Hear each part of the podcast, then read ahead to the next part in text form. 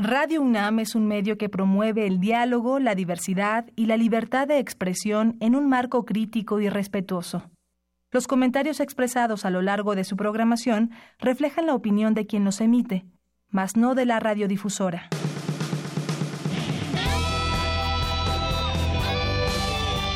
Prisma RU. Relatamos al mundo.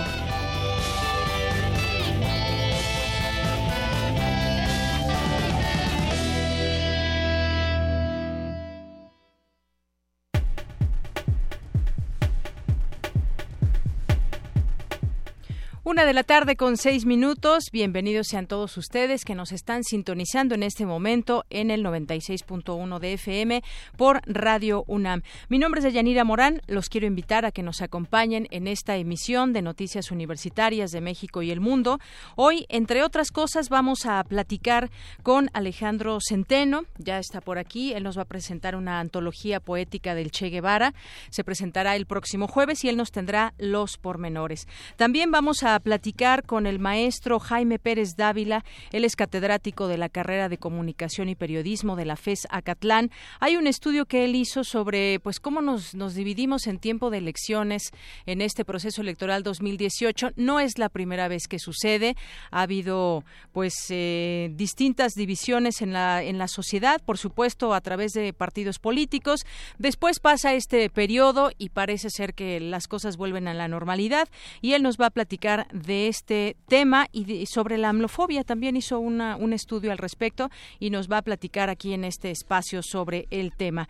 Y en nuestra segunda hora de Prisma RU estará con nosotros, hoy que es martes de literatura, Alejandro Toledo, que nos va a platicar sobre la fiesta literaria anual en torno al Ulises de James Joyce, otra novela mamotrética, heredera del Quijote. Así que Alejandro Toledo nos platicará de ello más adelante. Y hoy nuestra mesa de análisis para compartir datos y entender algunos conceptos. Vamos a platicar de riesgos en Internet y protección de datos.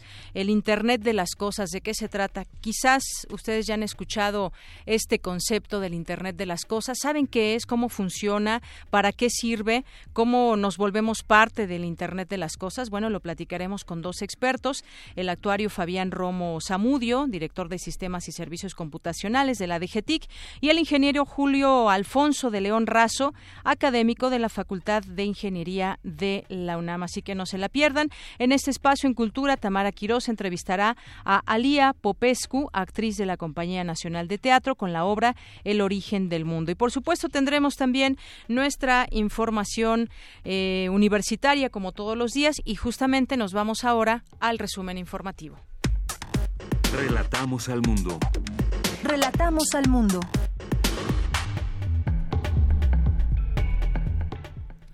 Hoy es martes 12 de junio. En los temas universitarios, el rector de la UNAM, Enrique Graue, inició hoy martes una visita de trabajo a la Universidad de Córdoba, Argentina, con motivo del centenario de la reforma que dio a esa casa de estudios la primera autonomía del continente. La simulación clínica es de suma importancia en la formación de los médicos, señala el director de la Facultad de Medicina de la UNAM. Más adelante, mi compañera Cristina Godínez con la información. Luego de la llegada del meteorito que terminó con la vida de los dinosaurios, la vida se recuperó en 30.000 años, más rápido de lo que se pensaba. Así lo sugiere el nuevo estudio, del cual mi compañera Cindy Pérez Ramírez nos tendrá los detalles. Según la ONU, unos 168 millones de niños y niñas son víctimas del trabajo infantil. En unos minutos mi compañera Virginia Sánchez nos hablará del tema. Y en los temas nacionales, en México, siete de cada diez jóvenes de 15 a 24 años que no estudian ni trabajan provienen de un hogar en situación de pobreza, revela el Banco Mundial en el estudio NINIS en América Latina. Un juez federal ordenó liberar a cuatro presuntos integrantes de Guerreros Unidos vinculados a la desaparición de los 43 normalistas de Ayotzinapa por falta de elementos probatorios en su contra. Por tercer día consecutivo se registraron hechos de violencia en comunidades de la Sierra de Guerrero con un saldo de dos muertos. En enero y mayo pasados, la venta de fármacos ilegales se duplicó en el país respecto al mismo lapso de 2017, destacan Michoacán y Jalisco. La candidata del PRI a regidora de Isla Mujeres, Quintana Roo, Roseli Magaña, atacada el sábado pasado por dos hombres armados, falleció este martes, confirmó el gobierno del estado. El jefe de gobierno de la Ciudad de México, José Ramón Amieva, ofreció para el primero de julio gratuidad en el metro y metrobús para apoyar a la población para que sin contratiempos pueda salir a votar. El huracán Both se degradó a categoría 3 y se mantiene a 360 kilómetros al suroeste de Cabo Corrientes, Jalisco, y a 270 de la isla Socorro, Colima, reportó el Servicio Meteorológico Nacional. En temas de economía, en apertura el dólar se vende en 20 pesos con 85 centavos, igual que como cerró ayer, a la espera del inicio de una reunión de la Reserva Federal de Estados Unidos. La Comisión Federal de Competencia Económica informó que inició una investigación por la posible comisión de prácticas monopólicas absolutas en el mercado de la producción, comercialización y distribución de azúcar en el país. En los temas internacionales, Donald Trump dijo este martes que prácticamente todos los países miembros del G7 abusan de Estados Unidos y que a Canadá le costarán mucho dinero las críticas a Washington del primer ministro canadiense Justin Trudeau. En tanto, el gobierno de Irán aconsejó al líder norcoreano Kim Jong-un que no confíe en el presidente estadounidense, señalando que podría cancelar el acuerdo de desnuclearización en cuestión de horas. Otros dos guatemaltecos que resultaron con graves quemaduras durante la erupción del volcán de fuego llegaron hoy a México con estos pacientes. Suman seis ya los afectados que serán tratados en el Centro Nacional de Investigación y Atención a Quemados. Hoy en la UNAM, ¿qué hacer y a dónde ir? La UNAM abre su convocatoria para participar en la octava Olimpiada Universitaria del Conocimiento 2018, donde podrán participar todos los alumnos de bachillerato y de iniciación universitaria de esta máxima casa de estudios inscritos en el ciclo escolar 2018-2019, quienes podrán elegir entre diversas áreas de conocimiento como biología, física, geografía, historia, matemáticas, literatura, entre otras. Consulta las bases en www.olimpiadas.unam.mx. Recuerda que aún puedes asistir a la segunda edición de las Jornadas Académicas de Literatura Europea Renacentista, bajo la coordinación del maestro en Comunicación y Tecnologías Educativas del Instituto Latinoamericano de la Comunicación Educativa, Luis Alfonso Romero Gámez, quien ha centrado sus estudios en la literatura europea medieval y renacentista. Asiste a las 17 horas al Salón de Actos de la Facultad de Filosofía y Letras. Como parte del ciclo de conferencias Innovación, Ciencia y Tecnología, exposiciones sobre su aplicación y gestión, la Facultad de Química te invita al foro Vinculación Efectiva Empresa-Universidad. ¿Qué nos hace falta? Con la participación del ingeniero Simón Rosen Rabinovich, de la empresa SEO Innovación Exponencial. Asiste hoy a las 18 horas al auditorio Lidia Rodríguez de esta facultad.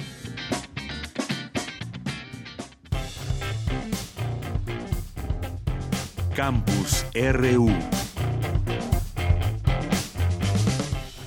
Una de la tarde con 14 minutos. Hoy en nuestro campus de la UNAM, ciudad universitaria de esta casa de estudios, el campus más hermoso de América Latina, según Times Higher Education. Mi compañera Dulce García nos preparó la siguiente información. ¿Qué tal, Deyanira? Muy buenas tardes. Te saludo con mucho gusto a ti y a todos los que nos escuchan en Prisma RU. Hace 66 millones de años, la llegada de un asteroide ocasionó cambios en el planeta y la desaparición del 76% de las especies en continentes y océanos, incluido el grupo de los dinosaurios. El impacto del meteorito en Chicxulub, en la península de Yucatán, marcó la evolución de la vida y el paso de los dinosaurios a los mamíferos. Durante la conferencia de prensa para informar sobre recientes del impacto del meteorito en Chicxulub realizada en el Instituto de Geofísica de la UNAM, Jaime Urrutia, investigador de esa entidad universitaria, dijo que el choque generó altas temperaturas y presiones con la formación de un cráter tipo multianillo con un diámetro de alrededor de 200 kilómetros en la zona de Yucatán. En unos cuantos segundos se hace el cráter y en unos cuantos minutos tenemos ya los efectos expandiéndose de la zona de impacto a nivel global y en unos cuantos días tenemos ya la desaparición de un eh, buen número de los organismos. En el sitio de impacto este, pasan una serie de eh, efectos adicionales eh, en donde eh, a diferencia de lo que ocurre en los otros ecosistemas, en donde una parte de los organismos desaparece y el, ecosistema queda fragmentado, en la parte del sitio de impacto, la afectación es con altas temperaturas de miles de grados, la zona de excavación es de más de 25 kilómetros de profundidad, eh, y los efectos este, son mucho mayores en el sitio. Y eh, lo que hace interesante el estudio es eh, en la parte de los microfósiles, de los microorganismos, que a diferencia de lo que ocurre con los fósiles, con los organismos de gran tamaño, como los dinosaurios, estos se quedan mejor preservados y en una manera mucho más abundante. Por su parte, Ligia Pérez Cruz, investigadora del Instituto de Geofísica de la UNAM, explicó que en las rocas lo que han encontrado los especialistas es una serie de microorganismos marinos llamados foraminíferos, similares a las conchas marinas y nanoalgas calcáreas, que gracias a las condiciones de circulación oceánica pudieron ocupar esos espacios y posteriormente diversificarse y evolucionar fuerza del impacto de Chicxulub fue de 7 millones de veces más grande que la explosión de la bomba nuclear más poderosa en la Tierra, que el material fragmentado salió despedido a velocidades mayores de 9.8 kilómetros por segundo, o sea, la velocidad de escape, y que en la parte central de la cavidad del núcleo se formó en pocos segundos una estructura más grande que el monte Everest, más de 10.000 metros de altura y que posteriormente se desplomó, que más ahora se sabe, más del 76% de la biodiversidad se extinguió, que está marcando la quinta eh, gran extinción masiva, que los animales que sobrevivieron al impacto pesaban menos de un kilo, estoy hablando en el caso de los mamíferos, y lo nuevo que podemos agregar aquí es que al parecer la recuperación de la vida de microorganismos marinos fue en menos de 30.000 años. Eh, las tasas de sedimentación indican que pueden ser a lo mejor en décadas. Las primeras perforaciones en la plataforma de Yucatán en el área del cráter de Chicxulub se efectuaron a inicios de los años 90 del siglo pasado. Posteriormente, en 2013, el buque oceanográfico Justo Sierra de la UNAM navegó sobre la plataforma marina de Yucatán para hacer una serie de estudios geofísicos y geotécnicos y definir nuevos puntos de perforación idóneos en el sector central del cráter. Esto permitió definir el sitio para una nueva perforación marina que fue llamada Expedición 364. En el proyecto participaron 32 investigadores de 17 países. Es el reporte que tenemos. Muy buenas tardes. Gracias, Cindy. Buenas tardes. Bueno, evidentemente esta fue la nota sobre el meteorito que le adelantábamos en el resumen informativo. Y ahora sí vamos con mi compañera Dulce García, porque le decía que Ciudad Universitaria de la UNAM es el campus, el campus más hermoso de América Latina según Times Higher Education. Adelante con esta información. Música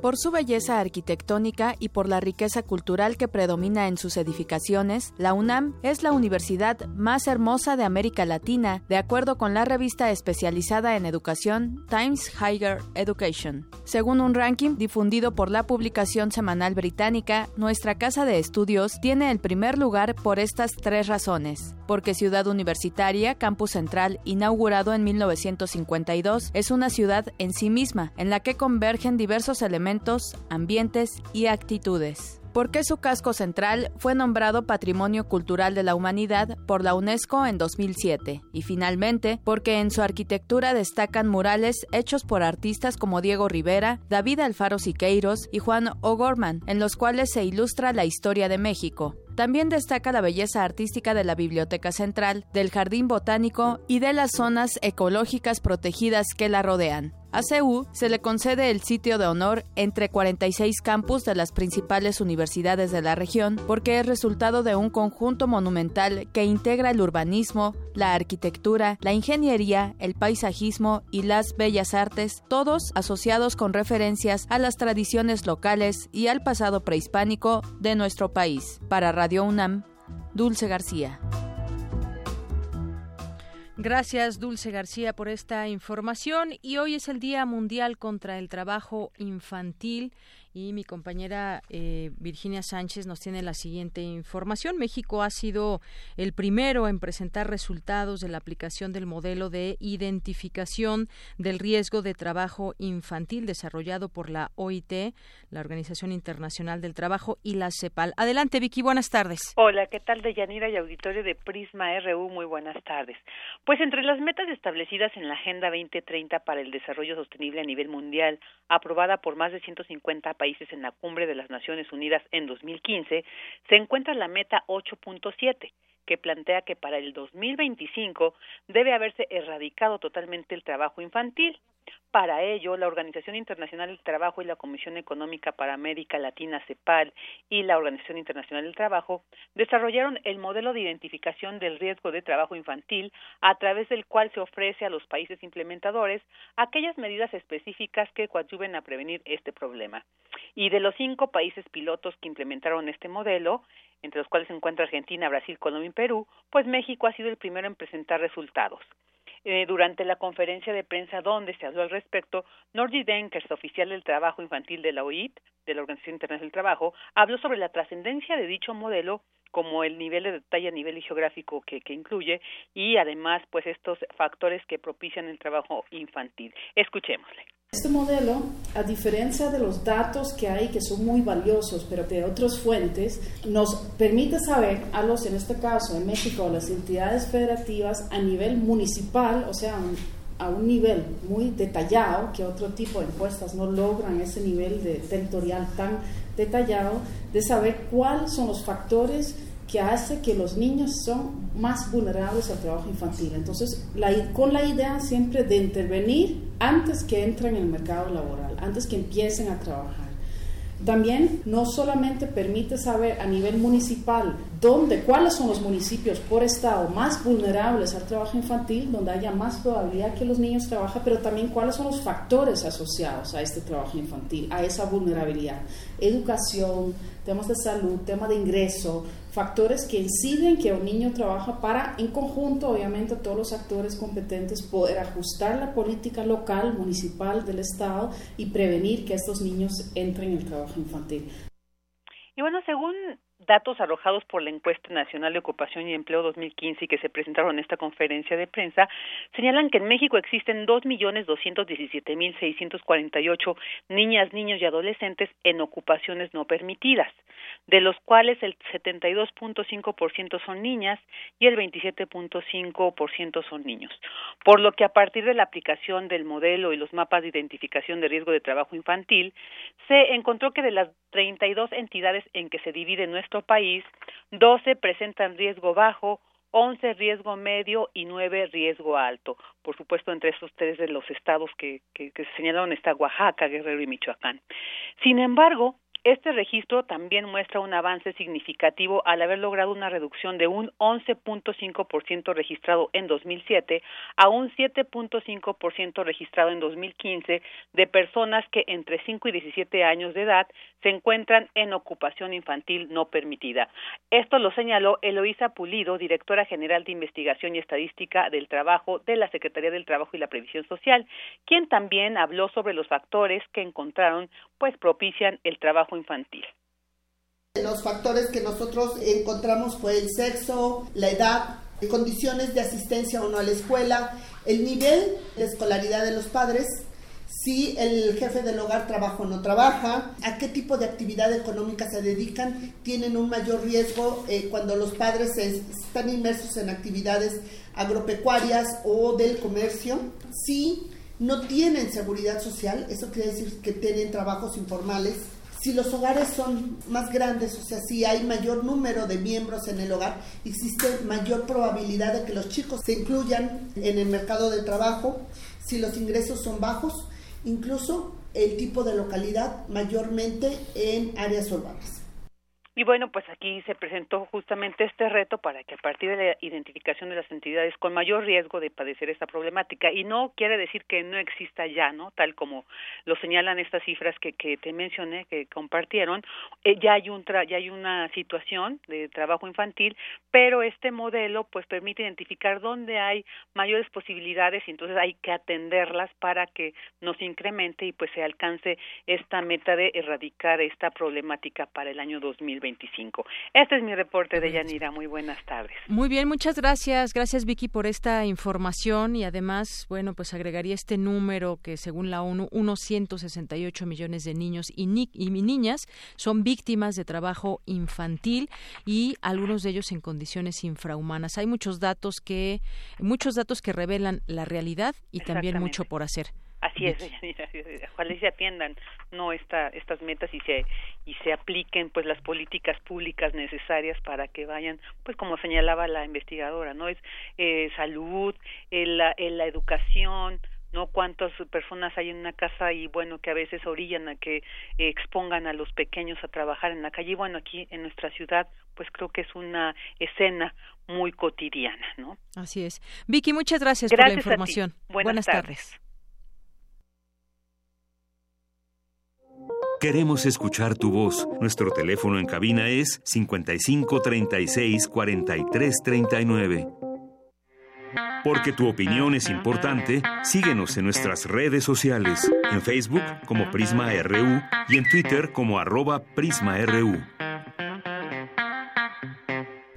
Continuamos una de la tarde con 27 minutos. Hay poemas que caben en una estrofa, hay poemas que caben en un verso, hay poemas que caben en una palabra, hay poemas que caben en una sílaba. Enrique González Rojo Arthur. Así demos la bienvenida a Alejandro Centeno, que es poeta y que hoy nos trae esta antología poética. Es un, un homenaje a poetas de varios continentes que homenajean al Che Guevara por sus 90 años. Cumpliría el próximo 14 de junio y 50 años el año pasado de su muerte.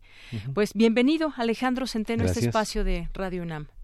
Sí, pues eh, muchas gracias Deyanira aquí por la invitación y le mando un saludo cordial a todos los radioescuchas.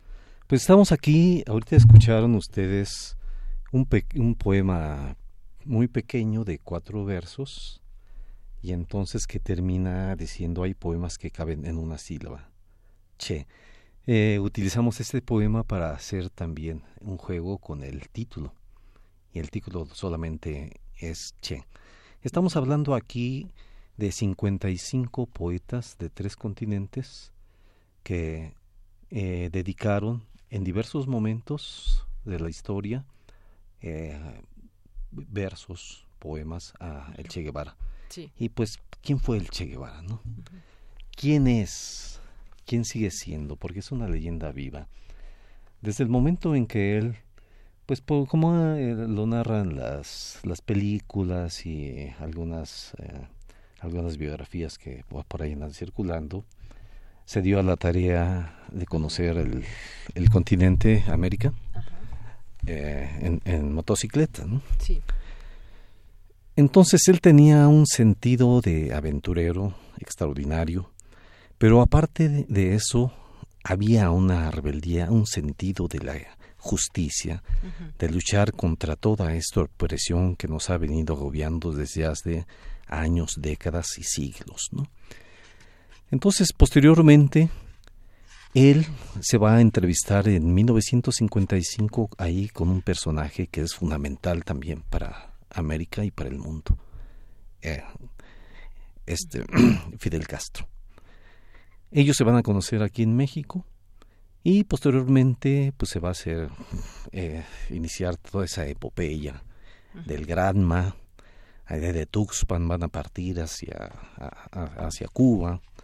Y aunque es un fracaso relativamente eso enciende la chispa de la lucha que ya se venía efectuando desde muchos años atrás. Estamos hablando de Antonio Maceo y pues por ejemplo de José Martí que es, haz de cuenta, aquí el, Morelos de Cuba, ¿no? El Morelos. Entonces, eh, pues aquí estamos para invitar a los radioescuchas a la presentación de esta antología que será el próximo jueves a las seis en el Museo Casa de la Memoria Indómita, situado en Regina 66 en el centro. Este día eh, es precisamente eh, el aniversario 90 del natalicio de Ernesto Guevara de la Serna. Nosotros lo hemos bautizado así comandante de hombres libres, un poco parafraseando como se le decía a Sandino, el general de hombres libres. Y si nos ponemos a pensar, estos dos grandes hombres han humillado a los imperialistas gringos. Y recuerda que este Sandino incluso les arrebató la bandera que después Germán Lizar Subide se la llevó envuelta debajo de su, de, su ropa en el torso y se la llevó a la Unión Soviética. ¿Y cuál es la otra gran afrenta para los, eh, para los gringos? Pues la Revolución Cubana, ¿sí? Que en verdad aunque digan unos que se pretenden anarquistas, es que no puede haber líderes, pues difícilmente sin el Che y sin Fidel Castro hubiera sido difícil que se que se hubiera, se hubiera consumado la, revolución. Entonces, esta es parte de nuestra epopeya, es parte de, nuestra historia como latinoamericanos, la identidad, lo que nos identifica, lo que nos, porque lo que nos significa es aquello que nos une en la lucha como nos une Morelos, nos une Sandino, nos une sobre todo el comandante de Hombres Libres. Eh, así que como así lo llamamos eh, Che Guevara, que viene también abrazado junto a esos dos gigantes, son Bolívar y San Martín. Claro que sí, Alejandro. Y además, bueno, pues fuente de inspiración, esa lucha, esa eh, pues ese caminar en la vida que dejó muchas enseñanzas, una inspiración para poetas que se conjuntan justamente en esta antología que ustedes eligieron eh, muchos de estos eh, estos poemas para traerlos ahora y recopilarlos en este en este libro, fuente también de inspiración para para escritores, incluso también se ha llevado la vida del Che al cine, es decir, en ese día me imagino que también se presentará esta antología, se podrán leer quizás algunos de estos poemas. A mí me gustaría que nos leas alguno eh, que bueno, yo sé que te gustaron todos, por eso están en este libro, pero alguno que nos quieras compartir, que nos digas de qué autor es, de qué nacionalidad y que tú lo elijas entre todos. Bueno, hay un poema mío, pero no voy a leer el mío. Entonces, bueno, como tú quieras. Hay un poema aquí, porque no tenemos mucho tiempo, un soneto muy, muy bonito, muy profundo, muy dolido, porque habla también de lo que le hicieron al Che, ¿no? Le cortaron las manos, ¿no? Entonces dice restos que son raíces. Jesús Horta Ruiz, Indio Naborí. Cuba, 1922-2006. Dice, tus restos no son restos, Che Guevara. Son las raíces de una idea pura que han de vitalizar en Santa Clara la piedra que sonró con tu figura. Tu nicho no será una sepultura, sino más bien un magisterio, un ara, porque tu sangre buena fue pastura y rocío y abono y agua clara.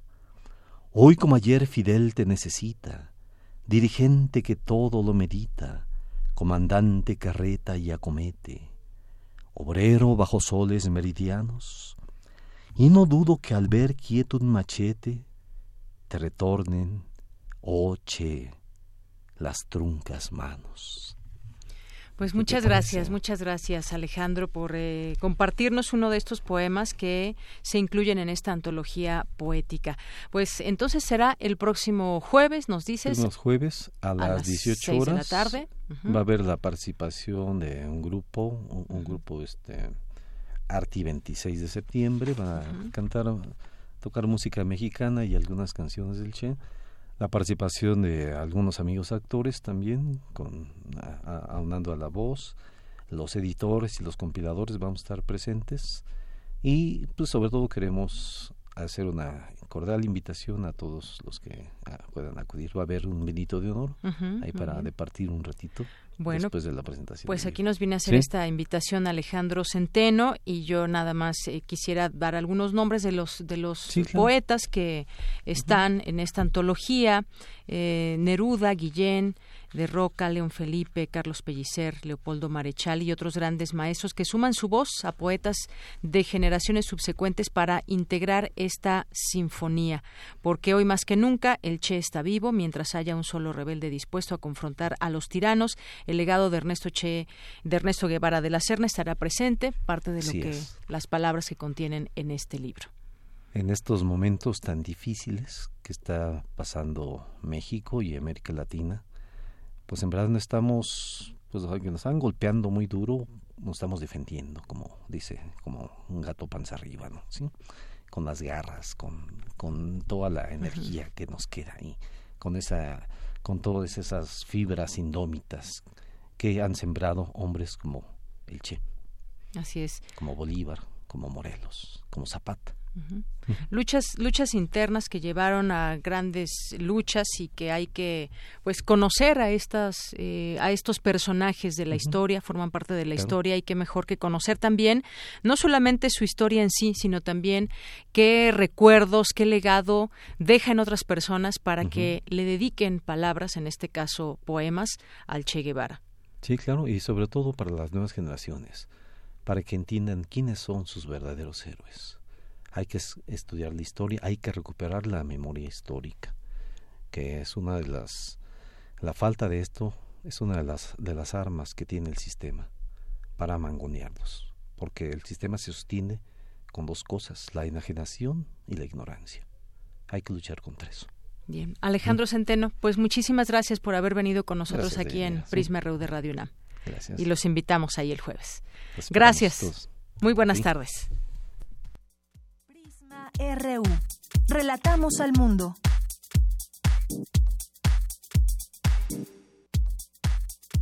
Tu opinión es muy importante. Escríbenos al correo electrónico prisma.radiounam@gmail.com. Queremos escuchar tu voz. Nuestro teléfono en cabina es 55 36 43 39. Internacional RU. Hoy se llevó a cabo en Singapur el histórico encuentro entre los líderes de Norcorea Kim Jong-un y Estados Unidos Donald Trump. Corea del Norte se ha comprometido a desnuclearizar la península, mientras que Estados Unidos ofreció garantías de seguridad, según el acuerdo firmado. Hoy comienza un proceso arduo. Vamos a estar muy atentos, pero vale la pena el esfuerzo, especialmente en este caso. Esto debería haberse hecho hace años. Debería haberse resuelto hace mucho tiempo, pero estamos resolviéndolo ahora.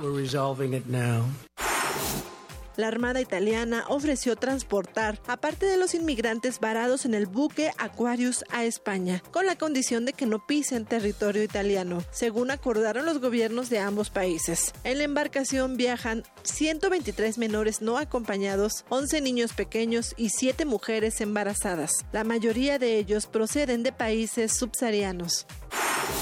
El presidente de Francia, Emmanuel Macron, denunció este martes a través de su portavoz, Benjamin Grivieux, el cinismo y la irresponsabilidad del gobierno de Italia en la gestión del barco Aquarius. Francia está haciendo su parte, pero lo que es inaceptable es el comportamiento y la instrumentalización política que ha hecho el gobierno de Italia. Francia no ha estado inactiva en las últimas 24 horas. No se trata de crear un precedente que permita a un país europeo mañana desechar a sus socios. Debemos mostrar solidaridad lo que no hizo Italia. Cuando dejamos que el barco se acerque y luego rechazamos la recepción, veo una forma de cinismo. La organización Médicos Sin Fronteras decidió suspender este martes temporalmente sus operaciones en el norte de Yemen, área controlada por los rebeldes, luego de que uno de los centros de tratamiento contra el cólera fuera el blanco de un ataque. Según algunos medios, la ONU también está retirando a su personal. Grupos civiles palestinos iniciaron la resistencia contra la demolición de un complejo residencial en Jerusalén que pretende consumar el gobierno israelí. Habla el portavoz de la policía israelí, Miki Rosenfeld. La Policía Nacional israelí está organizada y preparada para evacuar 15 viviendas por la orden dada por el tribunal. Por el momento hay centenares de policías aquí y en las diferentes áreas procediendo a la evacuación hasta la última vivienda.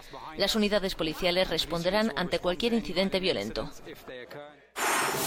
En Guatemala aumenta la molestia entre los ciudadanos, quienes piden la renuncia de su presidente Jimmy Morales por su ineficacia para evacuar a los afectados por la erupción del volcán de fuego, que ya dejó al menos 110 muertos, 200 desaparecidos y 1.7 millones de afectados. El mandatario se defiende anunciando una investigación. En este momento de emergencia necesitamos a todos nuestros hombres con todas las experiencias y con todas las características de conocimiento. Posteriormente, de acuerdo a los análisis que se hagan, habrá información para poder tomar una decisión. En base a supuestos, señalamientos e hipótesis no tomamos decisiones. Gracias, Ruth Salazar, por las breves internacionales. Es la una con 41 minutos y damos la bienvenida a este espacio informativo de Prisma RU de Radio UNAM al maestro Jaime Pérez Dávila, el es catedrático de la carrera de Comunicación y Periodismo de la FESA Catlán. ¿Qué tal, maestro Jaime? Bienvenido a este espacio. Muy buenas tardes. Sí, buenas tardes. Muchas gracias por la invitación aquí. Gustoso de poder platicar con ustedes. Y nosotros también, maestro, pues ahora en esta época de elecciones, en todo este proceso, periodo electoral que, que tenemos, pues eh, las campañas se han puesto muy álgidas y también los seguidores de los distintos candidatos, hay discusiones que de pronto suben mucho de tono y bueno, cada quien defiende su punto de vista, incluso quienes dicen que no van a votar o que van a, a, a son parte de los indecisos, quienes ya tienen su candidato candidato y demás, pero dentro de todo esto, pues finalmente a veces se, se divide o se polariza la, la sociedad, hay que tenerlo en cuenta. Y usted también hizo un estudio, eh, ahora que estamos viendo pues todo este ataque de pronto, campañas sucias entre unos y otros candidatos o los equipos de los mismos, las estrategias que siguen. ¿Qué nos puede decir de, de todo este ambiente que estamos viviendo? Maestro, usted hizo un estudio al respecto.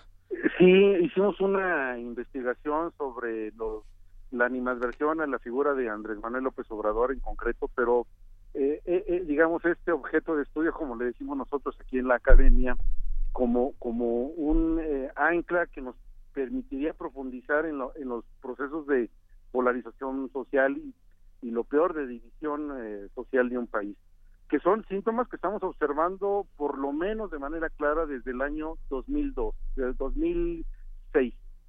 Si nosotros consultamos el mapa de, de resultados para primer lugar a, a, presidencia de la República de ese año, uh -huh. 2006, que es un mapa que tiene oficial en, en, en aquel tiempo el Instituto Federal Electoral, sí. nos vamos a dar cuenta de que el país está dividido en dos, un norte pintado de azul, que representa los colores del Partido Acción Nacional, y un sur pintado de básicamente de amarillo que representaba en aquel tiempo los colores del Partido de la Revolución eh, Democrática, cada quien con sus candidatos, que fue una, si se acordarán, fue una elección muy, muy, muy difícil. Uh -huh, uh -huh. Entonces, bueno, eh, este es una señal muy peligrosa para, para, para el país. Eh, lo que yo propuse a los alumnos era precisamente tratar de encontrar las razones que en el fondo pudieran estarnos divididos nos, nos pudieran estar dividiendo y para ello utilizamos a la figura de, de, de Andrés Manuel López Obrador. Preguntábamos básicamente este, por qué, bueno, escogíamos, seleccionamos en entrevistas a profundidad en una metodología cualitativa eh, y escogíamos a personas que además se declaraban a sí mismas como contrarias a la figura de, de Andrés Manuel López Obrador. Uh -huh. Y les preguntábamos por qué íbamos cuantas veces fuera necesaria porque en una en una sola entrevista digamos en una sola emisión no no no no se logra profundizar lo suficiente como para llegar a un nivel de comprensión. Entonces regresábamos con ellos todas las veces que fue necesaria a fin a fin de que nosotros tuviéramos realmente eh, los datos que nos llevaran a comprender eh, de dónde venía esa animadversión. Uh -huh. sí entonces bueno eh, eh, lo que nosotros nos encontramos es que bueno, son manifestaciones que, por un lado, podrían, se deben, yo creo que a la herencia cultural de México, porque tenemos eh, eh, señales de intolerancia en, en, nuestro país desde la llegada de los españoles, ¿sí? tenemos señales de intolerancia eh, con, eh, por ejemplo, la expresión de una de una religión que no admite otras religiones. Eh, tenemos intolerancia también con el hecho de considerar a todas las culturas que crecen y se desarrollan en América, en Mesoamérica, como culturas este, pobres, poco desarrolladas, y que al final de cuentas, bueno, pues no se les reconoce las aportaciones que hacia la humanidad pues, pueden hacer todas estas expresiones culturales. Y en fin eh, nosotros logramos contabilizar eh, en la investigación documental que hicimos por lo menos cinco herencias culturales que nos hablan de intolerancia en este país. Si eso se cruza con las situaciones de desigualdad económica que también están ampliamente documentadas, entonces lo que tenemos es eh, que un, un país en el que por un lado hay expresiones de intolerancia hay desigualdad y que en una elección pueden estallar, como de alguna manera estuvieron a punto de estallar en el año 2006 y yo creo que en esta elección del 2018 pues no estamos a salvo de que pudiera de que pudiera ocurrir. E, eso en términos generales fue lo que nosotros trabajamos. Claro, en términos eh, generales, usted coordinó esta investigación en torno a lo que llamó amlofobia y hay muchas muchas formas de, llamar a quienes van a votar por López Obrador que, hemos visto y que fluctúan sobre todo mucho en las redes sociales y eh, nos decía usted también muchos mexicanos que se han confrontado eh, por este por este tema. Esta investigación que se realiza desde la FESA Catlán conduce también a lo que usted nos decía, la creación de un intolerómetro que inicia con un lenguaje despectivo a la forma de hablar, por ejemplo, en este caso de este político. Y pues sí, muchas veces nos preguntamos de dónde crece esa animadversión hacia un candidato, porque pues vemos otros candidatos, quizás son formas también de expresarse en contra de ellos, pero creo que ninguna con tantos adjetivos como quienes muchas veces eh, con mucha intolerancia llevan a cabo este tipo de, de, palabras o de apodos, digamos, ¿no? Sí, eh, mire, sí, los resultados nos ayudan. No está todavía debidamente formalizado el intolerómetro, pero sí lo podemos formalizar con muchísima facilidad. Y, y sí que, que, interesante que lo que lo pregunte, porque eh, una de las cosas que también estudiamos es en qué momento inicia una polarización social. Bueno, eh, nos preocupaba mucho que eh, eventualmente en México ocurría lo que ha ocurrido en otros países. Eh, y investigamos en qué, cuál es el momento exacto en el que, en el que la población se divide.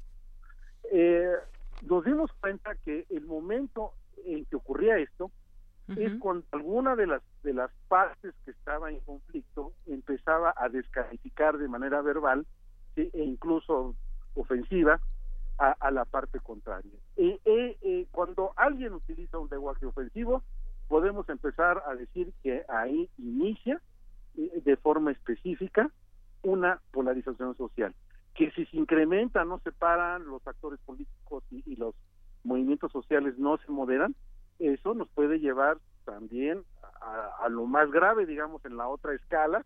Eh, bueno, no, no estoy hablando de que eso ocurra y ojalá nunca ocurra, que puede ser la guerra, la guerra civil. es decir, eh, que nosotros nos peleemos entre nosotros mismos. Así es. Entonces, para, eh, si es peligroso. Eh, ya hay expresiones en el sentido incluso de, líderes de opinión que, que, han llamado a matar a Andrés Manuel López Obrador. A mí me parece peligrosísimo. Los actores políticos, si, si de algo pudiera servir esta investigación, es llamar la atención de que, de que debe de haber moderación, porque no podemos jugar con fuego en un país que de por sí está mojado con gasolina, con tanta pobreza. Entonces, este, sí, eh, sería este un buen momento para llamar a la prudencia. Muy bien. Eh, y entonces lo que leo también es que buscan una editorial para editar este estudio completo de 400 páginas. Son muchas, maestro. Es que se hicieron varias cosas. Fue una investigación documental en donde se tratábamos de encontrar las fuentes de intolerancia en México.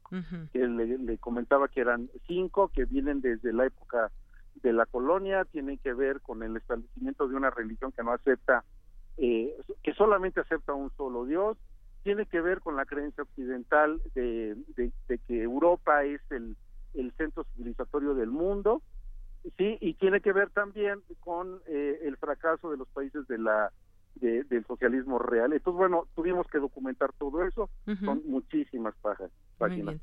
Tuvimos que hacer un análisis de contenido, tanto de spots como de artículos, eh, eh bueno, de artículos de, intelectuales, me refiero al de El Mesías Tropical de Enrique Krauss, sí. porque de ahí también salen representaciones sociales que polarizan, ¿sí? Y finalmente, pues las, las, los test proyectivos y las entrevistas a profundidad, es que es un trabajo eh, eh, muy extenso, la verdad es que sí salieron muchísimas páginas.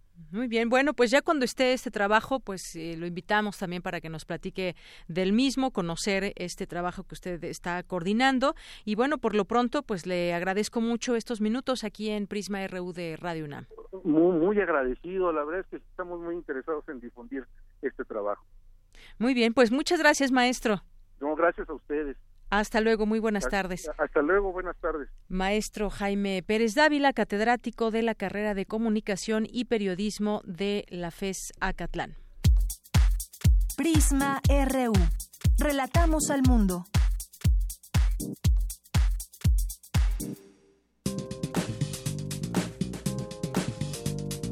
Cultura RU. Bien, y nos vamos a la sección de cultura con Tamara Quiroz. Tamara, buenas tardes. Deyanira, muy buenas tardes a ti y a todos aquellos que nos acompañan a través de la frecuencia de Radio UNAM. Y bueno, ya saben, como es costumbre, que en esta sección siempre hay diferentes opciones culturales y artísticas. Y hoy vamos a hablar de una puesta en escena que se presenta en la sala Héctor Mendoza de Coyoacán. En este recinto, la Compañía Nacional de Teatro del Instituto Nacional de Bellas Artes inició en mayo, el mes pasado, temporada de El origen del mundo, un texto dramatúrgico de Volpi, escritor y también coordinador de difusión cultural de la UNAM.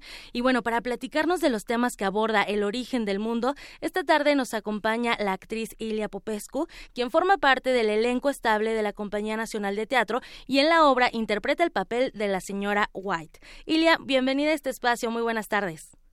Buenas tardes, Samara. Gracias por la invitación. No, al contrario, gracias a ti por acompañarnos. Y bueno, platícanos, por favor, de qué trata y también del contexto histórico de El origen del mundo. Claro que sí, con mucho gusto. Bueno, eh, eh, los estamos invitando a ver esta obra que pudiera ser un tema bastante alejado de nosotros. Estamos hablando de Bretton Woods, la reunión que hubo eh, en el momento en que termina la Segunda Guerra Mundial, bueno, está por terminar la Segunda Guerra Mundial y se empiezan a negociar cómo van a ser las economías en el mundo para poder sacar a la crisis que le generó la Segunda Guerra. Y se realizan negociaciones entre diferentes países y los principales representantes que hacían propuestas de cómo eh, manejar las economías mundiales eh, fue Maynard Keynes, un economista inglés, y Harry Dexter White, que era un economista americano. Eh, y allí estamos viendo una son tres encuentros imaginarios entre estos dos personajes, imaginarios porque están en la imaginación de Harry Dexter White en un momento en el que él está a punto de, de morir y imaginan los encuentros con Maynard y discuten todos los puntos y la filosofía por las cuales esa, el Fondo Monetario Internacional se convirtió en lo que se convirtió a nivel mundial y que hasta el día de hoy nos sigue afectando a todos los países, a México, a Latinoamérica, a Europa. Y, eh, eh, vaya, es una discusión muy actual. Claro, y bueno, además eh, esta obra, esta obra no no habla de el origen del mundo físico, ¿no? Como pudiéramos es el pensar. Origen del mundo económico. Exactamente. Y, como lo conocemos ahora, ¿no? Que es realmente donde todo en la riqueza de un país está basado en el en el dólar, en la cantidad de, de, petróleo o oro que pueda tener un país y a partir de allí el valor que puede tener ese país económico, en fin, todas estas discusiones que nos hicieron ver el mundo como lo vemos ahora a nivel comercial y económico. Claro, y, y además ese mundo que sigue gobernando, que está muy presente y que, bueno, pareciera que es ficción, que lo hace muy bien Jorge Volpi, y, pero pues no, está muy actual y, bueno, viene muy, a nuestra realidad. Oye, además, esta obra está basada en la novela Memorial del Engaño. Eh, no, eh, ¿tiene que ver? Texto independiente del Memorial del Engaño. En algún momento sí quisimos hacer en un primer proceso de nuestra investigación con Mario Espinosa, quisimos hacer un paralelismo con esa novela, pero no es independiente. Aquí, literal, estamos tratando ese momento histórico de Bretton Woods y de la relación de estos dos personajes de amistad, ¿no? Ok, oye, ¿y quién te acompaña eh, dentro de esta puesta en escena? Los actores, cuéntanos por favor parte del elenco, ¿quién está? Claro, mira, esta es una producción de la Compañía Nacional de Teatro y estamos en la mayoría elenco estable de la Compañía Nacional de Teatro. Y tenemos un actor invitado que eh, interpreta el personaje de Maynard Keynes, que es David Eria, eh, que está excelente en su, en su personaje. Eh, nos acompaña Andrés Weiss, junto conmigo en las esposas White está Erika de la Llave y Amanda Schnell y además una presentadora que es Astrid, está Carlos Lopeza y está este, Axel, eh, otro compañero también de la Compañía Nacional de Teatro y yo, Ilia Popescu. Y pues hemos hecho un equipo de pocos, pero verdaderamente estamos eh, teniendo unos resultados y una percepción del proyecto en el público que nos parece sorprendente como un tema que pudiera ser muy árido, en muchos aspectos, tanto teatrales como de acción, la gente se está conectando y está eh, viéndole el, hasta con sentido del humor, ¿no? Es un tema que nos transforma cada día y que tenemos que hacer conciencia que es muy importante para nosotros como seres humanos, para nosotros como como ciudad, para nosotros como país y para a nivel mundial tomar conciencia de la importancia de la economía en nuestra vida diaria. Claro, y, que además eh, lo abordan bastante bien y que no es un tema muy fácil de, de platicar, ¿no? Hablar sobre economía, hablar eh, de, terminología, pero ustedes lo abordan de una forma diferente desde el arte. Desde el arte, sí. Y ahí, bueno, hay música, hay traje escénico, hay movimiento escénico. Eh, de verdad que, pues, hay menos se van a divertir y van a van a conocer un momento histórico que es muy importante que todos estemos conscientes de que así inició la economía mundial. ¿No? Así es, hoy un tema muy interesante, Ilia. Y bueno, se están presentando en la sala Héctor Mendoza de Coyoacán. ¿Y eh, dónde se encuentra esta sala y cuáles son los eh, horarios? Claro, estamos en Francisco Sosa 159, que es la sede de la Compañía Nacional, ahí está la sala Héctor Mendoza. Estamos jueves y viernes a las 8 de la noche, sábados a las 7, domingo a las 6. Y tengo un correo para que la gente pueda escribir y pedir, solicitar sus boletos. Solamente es así porque la sala es muy pequeña, entonces todo se maneja a través de este correo. El correo es público cnteatro arroba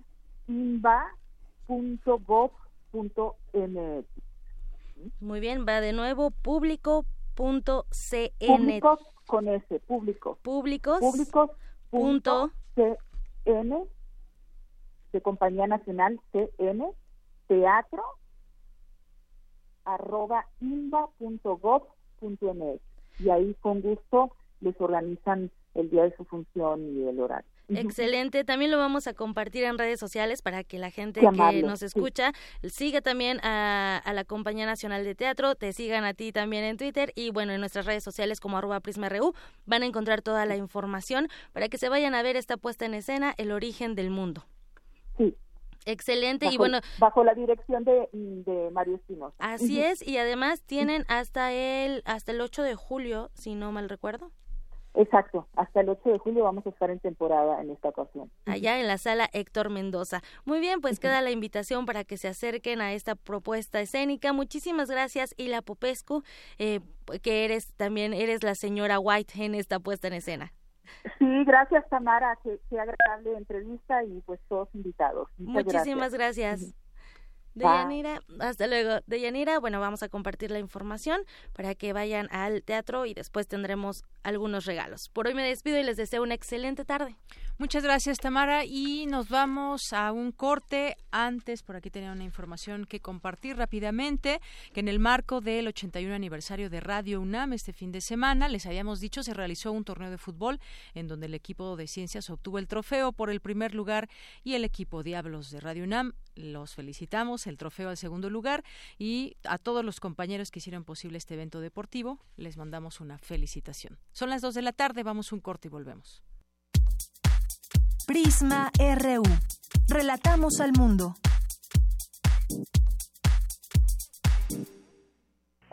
Conocimos su ingenio a través de su voz en las ondas radiofónicas. Es momento de hacer una aproximación a través del séptimo arte. Cineclub Radio Cinema te invita a explorar otra faceta de las voces reconocidas de nuestra emisora en el ciclo Grandes colaboradores de Radio UNAM, Alay Fopa, Carlos Monsiváis, Carlos Illescas y Juan López Moctezuma. Todos los miércoles de junio a las 18 horas en la sala Julián Carrillo de Radio UNAM. Entrada libre. Un testimonio visual de una experiencia sonora. Radio UNAM. Experiencia sonora. El orgullo del PRI está en todo México.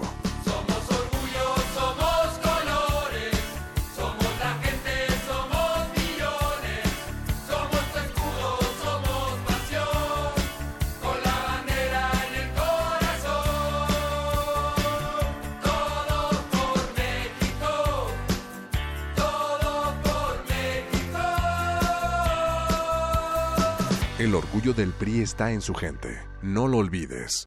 ¿Por qué vas a volver a votar por Enrique Vargas? Para que sigan estas buenas acciones. Para que sigamos progresando. Para que sigamos recibiendo cultura y diversión. Para que nos movamos más rápido en Huizquilucan. Para que nos siga apoyando. Para que Vargas siga ayudando a la gente que lo necesita. Para que siga apoyando al deporte. Para seguir trabajando. Para que nos siga cuidando. Porque él es un empleado del pueblo. Para que siga ayudando a que nuestros pequeños salgan adelante. Soy Enrique Vargas. Sigamos creciendo. Candidato de coalición por el Estado de México al frente. PAN. M68. Voces contra el olvido. Una serie que rescata los testimonios de quienes vivieron los acontecimientos. Y Chihuahua en la mañana fue por los periódicos. Entonces cuando empieza a ver los periódicos en el camino, ve que nos estaban acusando de comunistas. Entonces llega, entra ya Prensa y Propaganda y dice, ¿qué hubo pinches comunistas que han hecho toda la mañana? Y nosotros, ¿comunistas? Sí, miren. miren. ¿Recuerdas? A medida que se va desarrollando el movimiento, para nosotros los días eran como meses y las semanas eran como años. Era una actividad intensiva. Todos mis compañeros, toda la gente que estaba a mi alrededor murió esa noche, del 18 de septiembre. Y mientras estaba esperando el camión solo ya, me asaltó un pensamiento muy profundo de que mi vida había cambiado en ese momento. Creo que pues hay que seguir para adelante, no hay que olvidar. 68 no se olvida, pueblo. Comienza el 2 de julio. Acompáñanos todos los lunes a las 3 de la tarde por el 860 de amplitud modulada. Radio UNAM, Experiencia Sonora. Habla Ricardo Anaya, candidato de la coalición por México al frente. Mucho más de la mitad del país no quiere saber del PRI. Y la otra mitad tampoco quiere saber nada de López Obrador. No se trata de votar por lo que nos divide, sino de votar por lo que nos une como mexicanos. Recuperar la paz. Por eso quiero ser presidente, para construir contigo un país justo y en paz. Si hay de otra, juntos lo vamos a lograr. Movimiento Ciudadano. Habla Andrés Manuel López Obrador. Los gobiernos corruptos han dejado en el abandono a los jóvenes. Les llaman ninis, que ni estudian ni trabajan, pero no han hecho nada por darles estudio, por darles trabajo. Nosotros vamos a garantizar que ningún joven se quede sin la oportunidad de estudiar. Van a tener becas y también se les va a contratar para que sean aprendices, se van a capacitar para el trabajo. Lo resumo en una frase. Becarios sí, sicarios no. Juntos haremos historia. Andrés Manuel, presidente.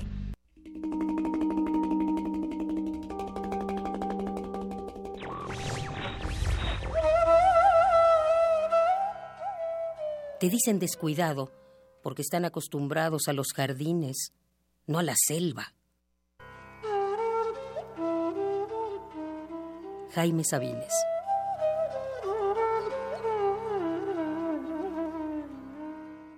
Radio UNAM. Casa redonda tenía de redonda soledad. El aire que la invadía era redonda armonía de irrespirable ansiedad.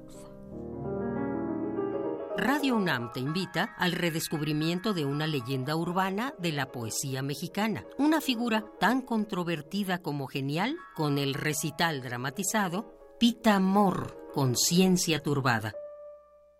Autor y director Mario Ficacci, con Tania Viramontes, todos los jueves de junio a las 20 horas, en la sala Julián Carrillo de Radio UNAM, Adolfo Prieto 133, Colonia del Valle, cerca del Metrobús Amores. Entrada libre.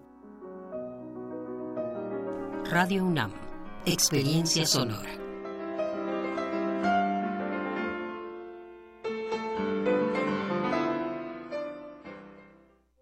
Queremos escuchar tu voz. Nuestro teléfono en cabina es 55 36 43 39.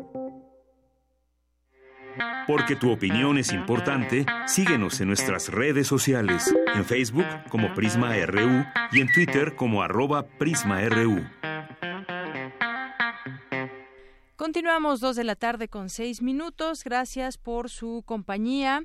Estamos en esta segunda hora de Prisma RU y le damos la bienvenida aquí en un momentito más a Alejandro Toledo. Por lo pronto lo invitamos a que se quede con nosotros.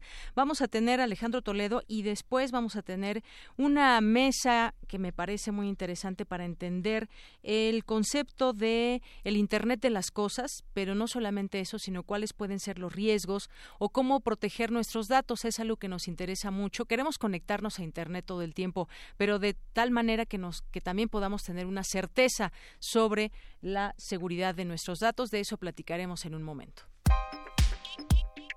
Colaboradores RU. Literatura. Dos con seis minutos. ¿Cómo estás, Alejandro Toledo? Muy buenas tardes. Alejandro Toledo es nuestro colaborador en literatura. Él es ensayista y miembro del Sistema Nacional de Creadores de Arte. Buenas tardes, Alejandro. Buenas tardes, Deyanira. ¿Cómo estás? Muy bien, muchas gracias. Cuéntanos, ¿cuál es el tema de hoy? Este, quiero hablar de otro mamotreto. Aquí en la oficina el otro día un amigo me, llamó la atención de que la palabra mamotreto significa gordinflón abultado o criado por la abuela, que es lo que significa literalmente. Es alguien que engordó o que fue criado por la abuela. Nosotros le llamamos mamotretos a libros como El Quijote o como el Tristam Shandy o como el Ulises de Joyce. A un libro muy gordito, digamos. Que son libros como de 800 páginas, ¿no? Entonces es curioso que, se, que la palabra signifique gordinflón abultado criado por, por la abuela. Y este y es algo en lo que se parecen estos tres libros que son el Quijote, el Tristram Shandy de Stern y el Ulises de Joyce, ¿no? y, el, Ulises y el Quijote se parecen en otra cosa, que los dos son, son historias de, de amigos, ¿no? En, el Quijote vamos a seguir un poco el, el, conocimiento que van a tener de entre ellos el Quijote y Sancho Panza, ¿no? Es una gran historia de una amistad que se va creando en la marcha, en, en el camino, ¿no? Y en el Ulises de Joyce es prácticamente lo mismo, ¿no? Que se encuentran en la ciudad de Dublín un hombre de unos 40 años con un joven poeta de 20 años que es el, hombre mayor se llama Leopold Bloom y el hombre joven se llama Stephen Dedalus, que es una especie de alter ego de, de James Joy, ¿no? Y, y, caminan por la ciudad un 16 de junio, que es el 16 de junio de 1904.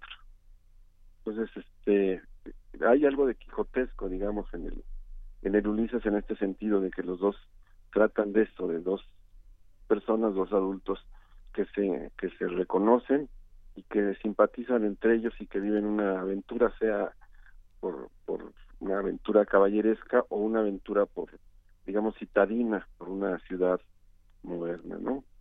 Y es curioso que algo que ha provocado el, el, Ulises de Joyce es que los, los lectores de, de la novela cada 16 de junio se reúnen en muchas en muchos lugares de muchas ciudades y este y hacen rituales que son como en homenaje a la, a la novela repiten de algún modo situaciones que pasan en la novela leen fragmentos y este y celebran lo que se llama el Bloomsday el día el día de Bloom que quizás sea también el día de los Bloom porque Leopold Bloom está casado y tiene una mujer que se llama Molly y Molly lo que hace en el día es, este, no, no, prácticamente no sale de la casa y tampoco de la cama, ¿no?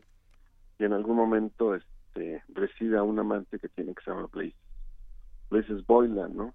Una de las razones por las que Leopold no puede regresar a su casa es porque su mujer tiene una cita, una cita romántica que él sabe de qué se trata y cuando conoce al joven de Edaluz él piensa que podía ser el, un mejor amante para su mujer alguien que le puede enseñar idiomas y la puede este y la puede educar no entonces este sábado va vamos a tener el Bloomsday en, en Dublín es prácticamente toda la semana es un festival literario con obras de teatro con conferencias.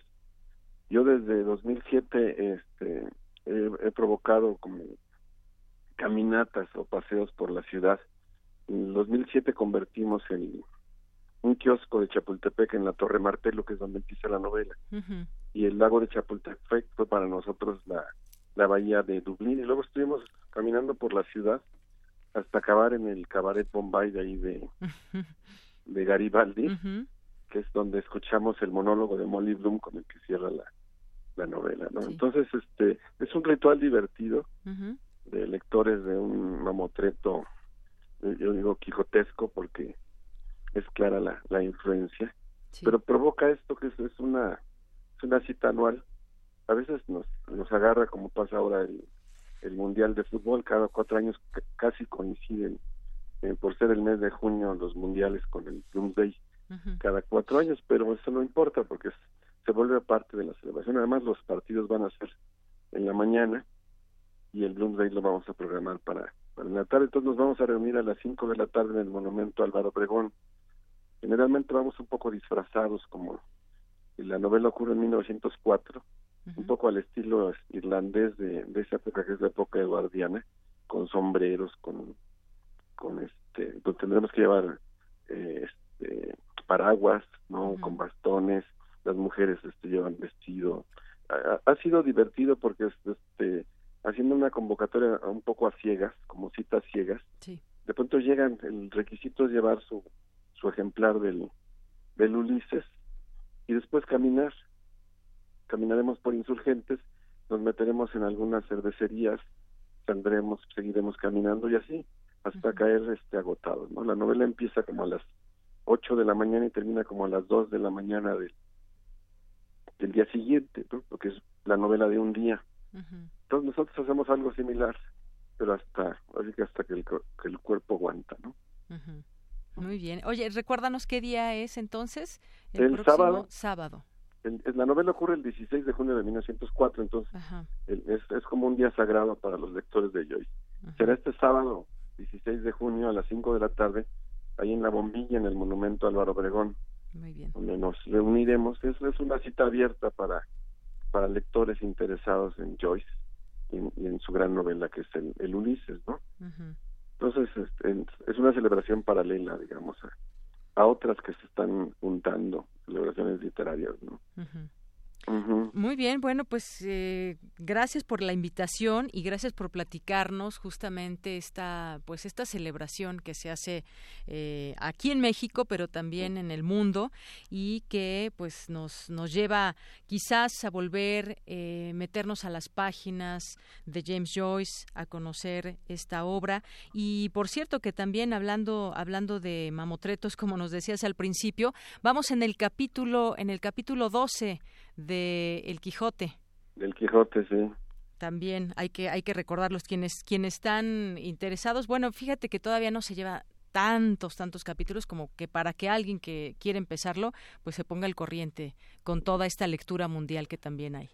Sí, yo como lo leí el año pasado, esta vez estoy con el estamos con el paraíso perdido. Sí. Hay otros que están con Kafka y están leyendo el proceso, hay que sigue con las con Ovidio y las metamorfosis, pero el, viaje del Quijote yo creo que sí es hay que seguirlo porque es un es un es un buen viaje al que se han juntado especialistas de España y de, y, de, y, de muchos lados no así es Alejandro. Pues bueno. los que, los que hablan el Quijote también suelen gustar de del Ulises de Joyce porque lo que uno a, las grandes novelas estas novelas experimentales es el humor. Son novelas, son comedias digamos son hay historias hay enredos y, y, este y es y sobre todo hay, hay mucha comicidad, digamos, juegos de palabras. Sancho, de algún modo, este, anticipa a Joyce en sus, en sus juegos de palabras en sus conclusiones. Muy bien. Pues Alejandro, a ver si nos encontramos por ahí el sábado, a ver a quién nos encontramos también, de nuestros radioescuchas que quieran también acompañar esta reunión. Pues muchas gracias, Alejandro. Que estés muy bien. Igualmente, hasta luego. Hasta luego. Alejandro Toledo, ensayista y miembro del Sistema Nacional de Creadores de Arte. Ahí esta invitación que nos hace para el próximo sábado. Porque tu opinión es importante, síguenos en nuestras redes sociales, en Facebook como Prisma RU y en Twitter como arroba PrismaRU. Queremos escuchar tu voz. Nuestro teléfono en cabina es 55 36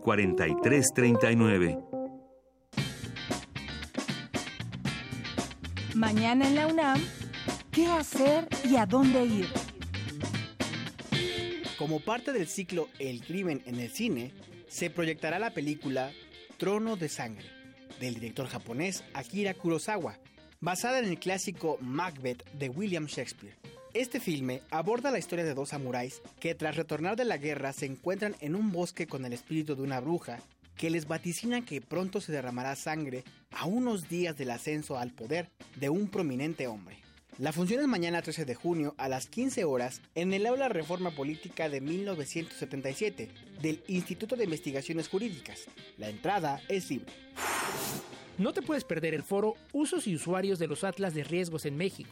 ¿Cómo volver útiles los Atlas?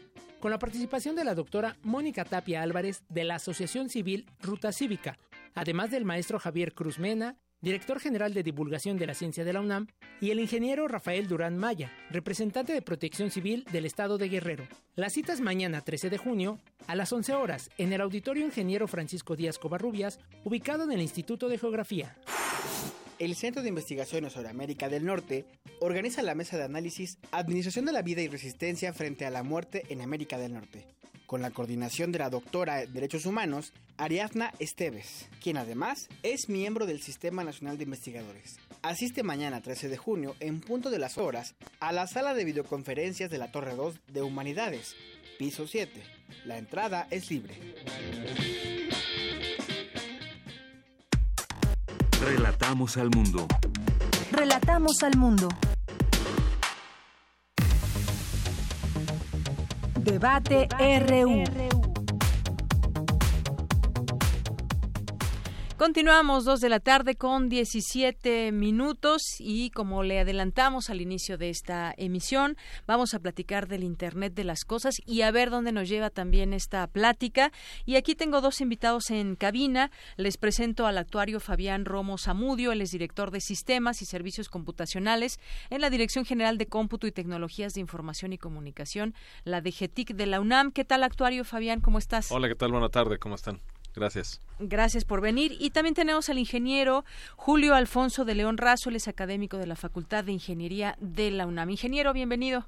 Hola, ¿qué tal? Buenas tardes. También trabajo en el Instituto de Ingeniería de la UNAM. Muy bien. Bueno, pues vamos, ¿qué les parece iniciar esta plática? Yo quisiera que nos vayan llevando de la mano a los radioescuchas, a quienes algunos conceptos quizás no se nos hagan tan familiares, pero para para entender qué significa esto del Internet de las cosas, este este concepto que muchos estarán diciendo, preguntándose qué es eso del Internet de las cosas. Tenemos Internet, yo me conecto todo el tiempo. A lo mejor ya están sumergidos en el Internet de las cosas y ni siquiera eh, hemos comprendido bien este concepto.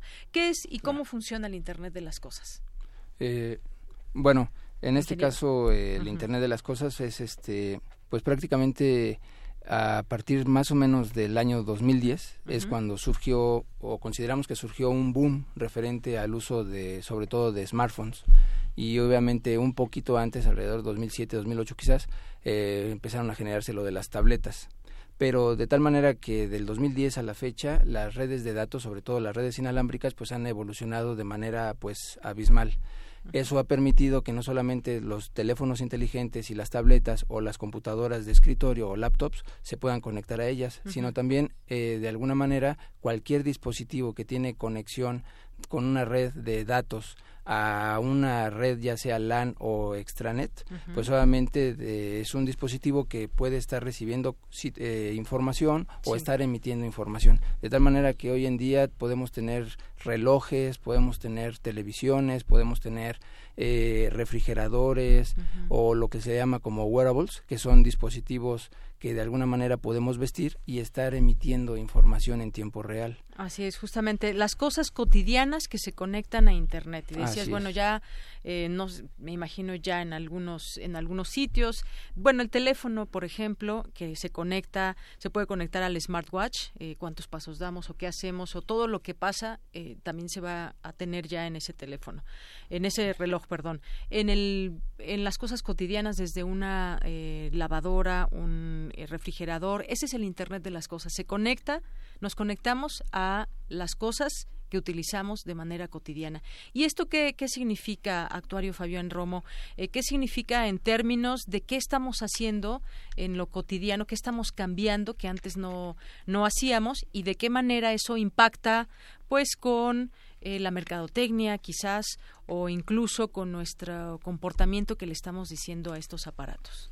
Pues implica muchas cosas, porque en realidad esto de la Internet de las Cosas, que como bien lo explica el ingeniero, parte del, del hecho de tener la la um, alta disponibilidad de conexiones o de conectividad a Internet, como se le llama, a través de redes inalámbricas, alámbricas, de todos los tipos, colores y sabores, es que eh, además ha habido un avance en es una mezcla de tecnologías. Hay una combinación de avances en red, de avances en seguridad, de tecnologías de cómputo. Hoy en día, por ejemplo, tenemos la capacidad de la supercomputadora de la UNAM de hace 30 años, eh, la, la, la Cray, que teníamos en 1991, esa computadora está en cualquier teléfono inteligente hoy en día en cuanto a capacidad de cómputo. Entonces, toda esa, esa combinación de cosas es lo que hace posible la Internet de las Cosas. Internet, recordemos, empezó como una forma de comunicar computadoras entre sí a principios de la década de los 70, después agrega servicios que permite comunicar a los humanos entre sí y ahora por eso lo llamamos la Internet de las Cosas porque permite comunicar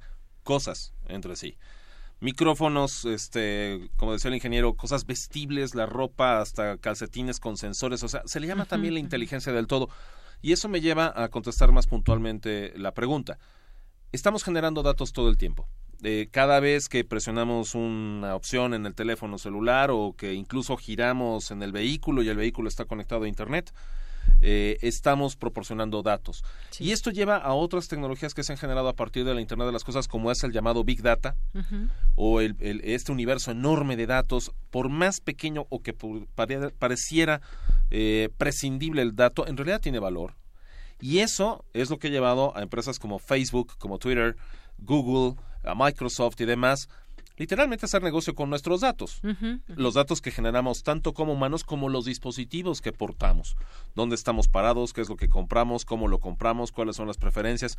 Entonces, este Internet de las Cosas es una especie, para aquellos que han leído a Orwell, de la versión más sofisticada de 1984, ¿no? O sea, este Big Brother, en donde cada paso que damos, cada cosa que hacemos, cada puerta que abrimos y cada opción de canal que seleccionamos se registra en algún lugar y a alguien le sirve. Y eso es lo que estamos generando.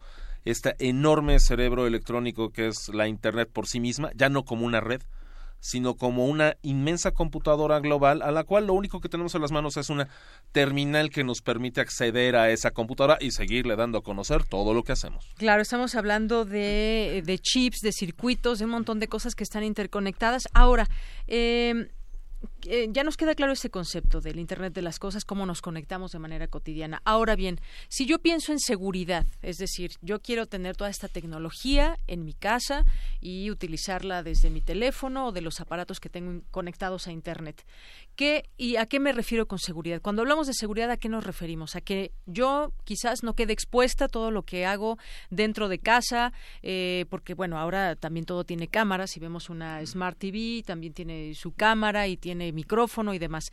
¿Qué, ¿De qué estamos hablando cuando hablamos de seguridad? ¿Cómo podemos entender este concepto? dentro de Internet. Eh, bueno, para empezar aquí yo creo que ese es uno de los principales problemas o partes finas de lo que tiene el Internet de las Cosas.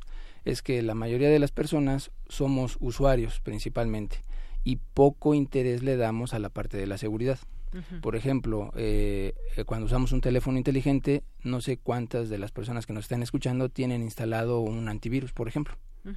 Por otro lado, vamos al aeropuerto y nos dicen, tiene conexión a red de datos. Uno se conecta y empieza a realizar transacciones bancarias inclusive.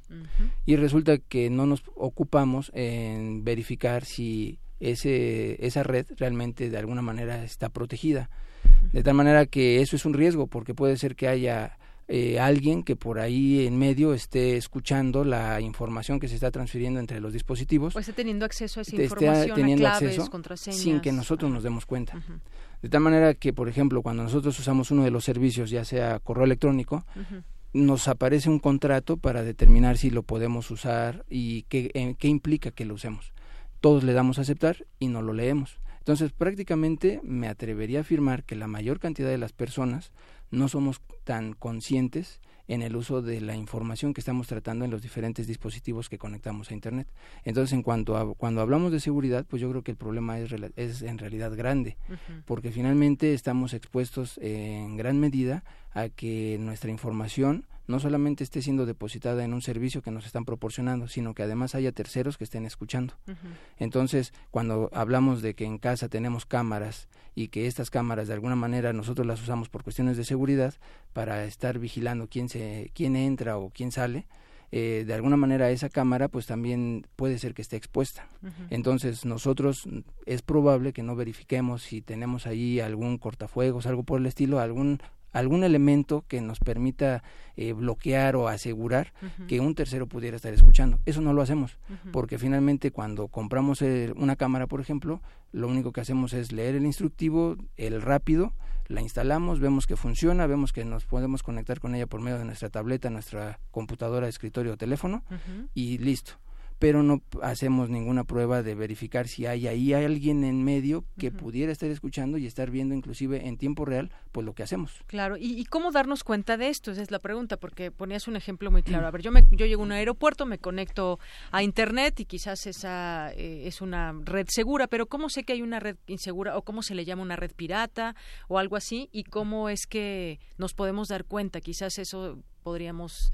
Eh, ¿Cómo, cómo sabe, saberlo para no conectarnos así? En realidad no es un proceso tan simple. Eh, parecerá para la gente. Bueno, es que ah, la red tiene una contraseña, por lo tanto es segura. Eso no garantiza nada. Eso lo único que está garantizando es quién tiene acceso o no. Y aún así es posible adivinar, no adivinar, detectar la contraseña de una red por varios métodos. Cuando ah, la eso gente, es interesante, porque hay proveedores muy eh, conocidos. pero bueno, recordemos que los métodos de hackeo empiezan desde lo más simple, como este pues suponer o identificar la contraseña de algo alguien o su cuenta de correo electrónico a partir de lo que hace prácticamente cualquier usuario. Le pone combinación de la fecha de nacimiento, el nombre de la mascota, de la pareja, el equipo favorito de fútbol, cosas por el estilo. O sea, si alguien quiere hackear a alguien, se rieron y, sí, seguramente así es como así es como acceden a la red, ¿no? Este o incluso en una oficina, ¿no? Ah, bueno, pues la oficina se llama tienda Juanito, pues seguramente Juanito Wi-Fi, ¿no? Alguna, o sea, uno empieza a probar con ese tipo de cosas. Pero más allá de eso, incluso aunque la red Wi-Fi esté asegurada, asegurada en cuanto al acceso. No significa que la transmisión esté encriptada. No y es eso significa, es correcto. Eh, eso es nada más para engancharse, o sea, te dieron la llave para que te, metieras al coche, pero eso no significa que el coche tenga un seguro y no significa que todo el trayecto esté asegurado.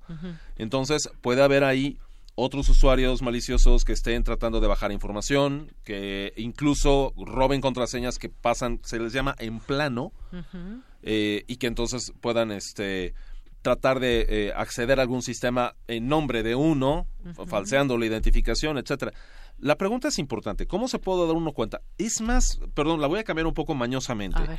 Es más bien, ¿qué medidas se pueden tomar?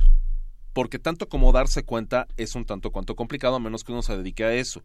Es mejor, ¿qué medidas puede tomar uno para protegerse considerando, que esa es la mejor recomendación que podemos, eh, espero que coincida conmigo el ingeniero, a los escuchas, considerando que todo es público y que todo está expuesto.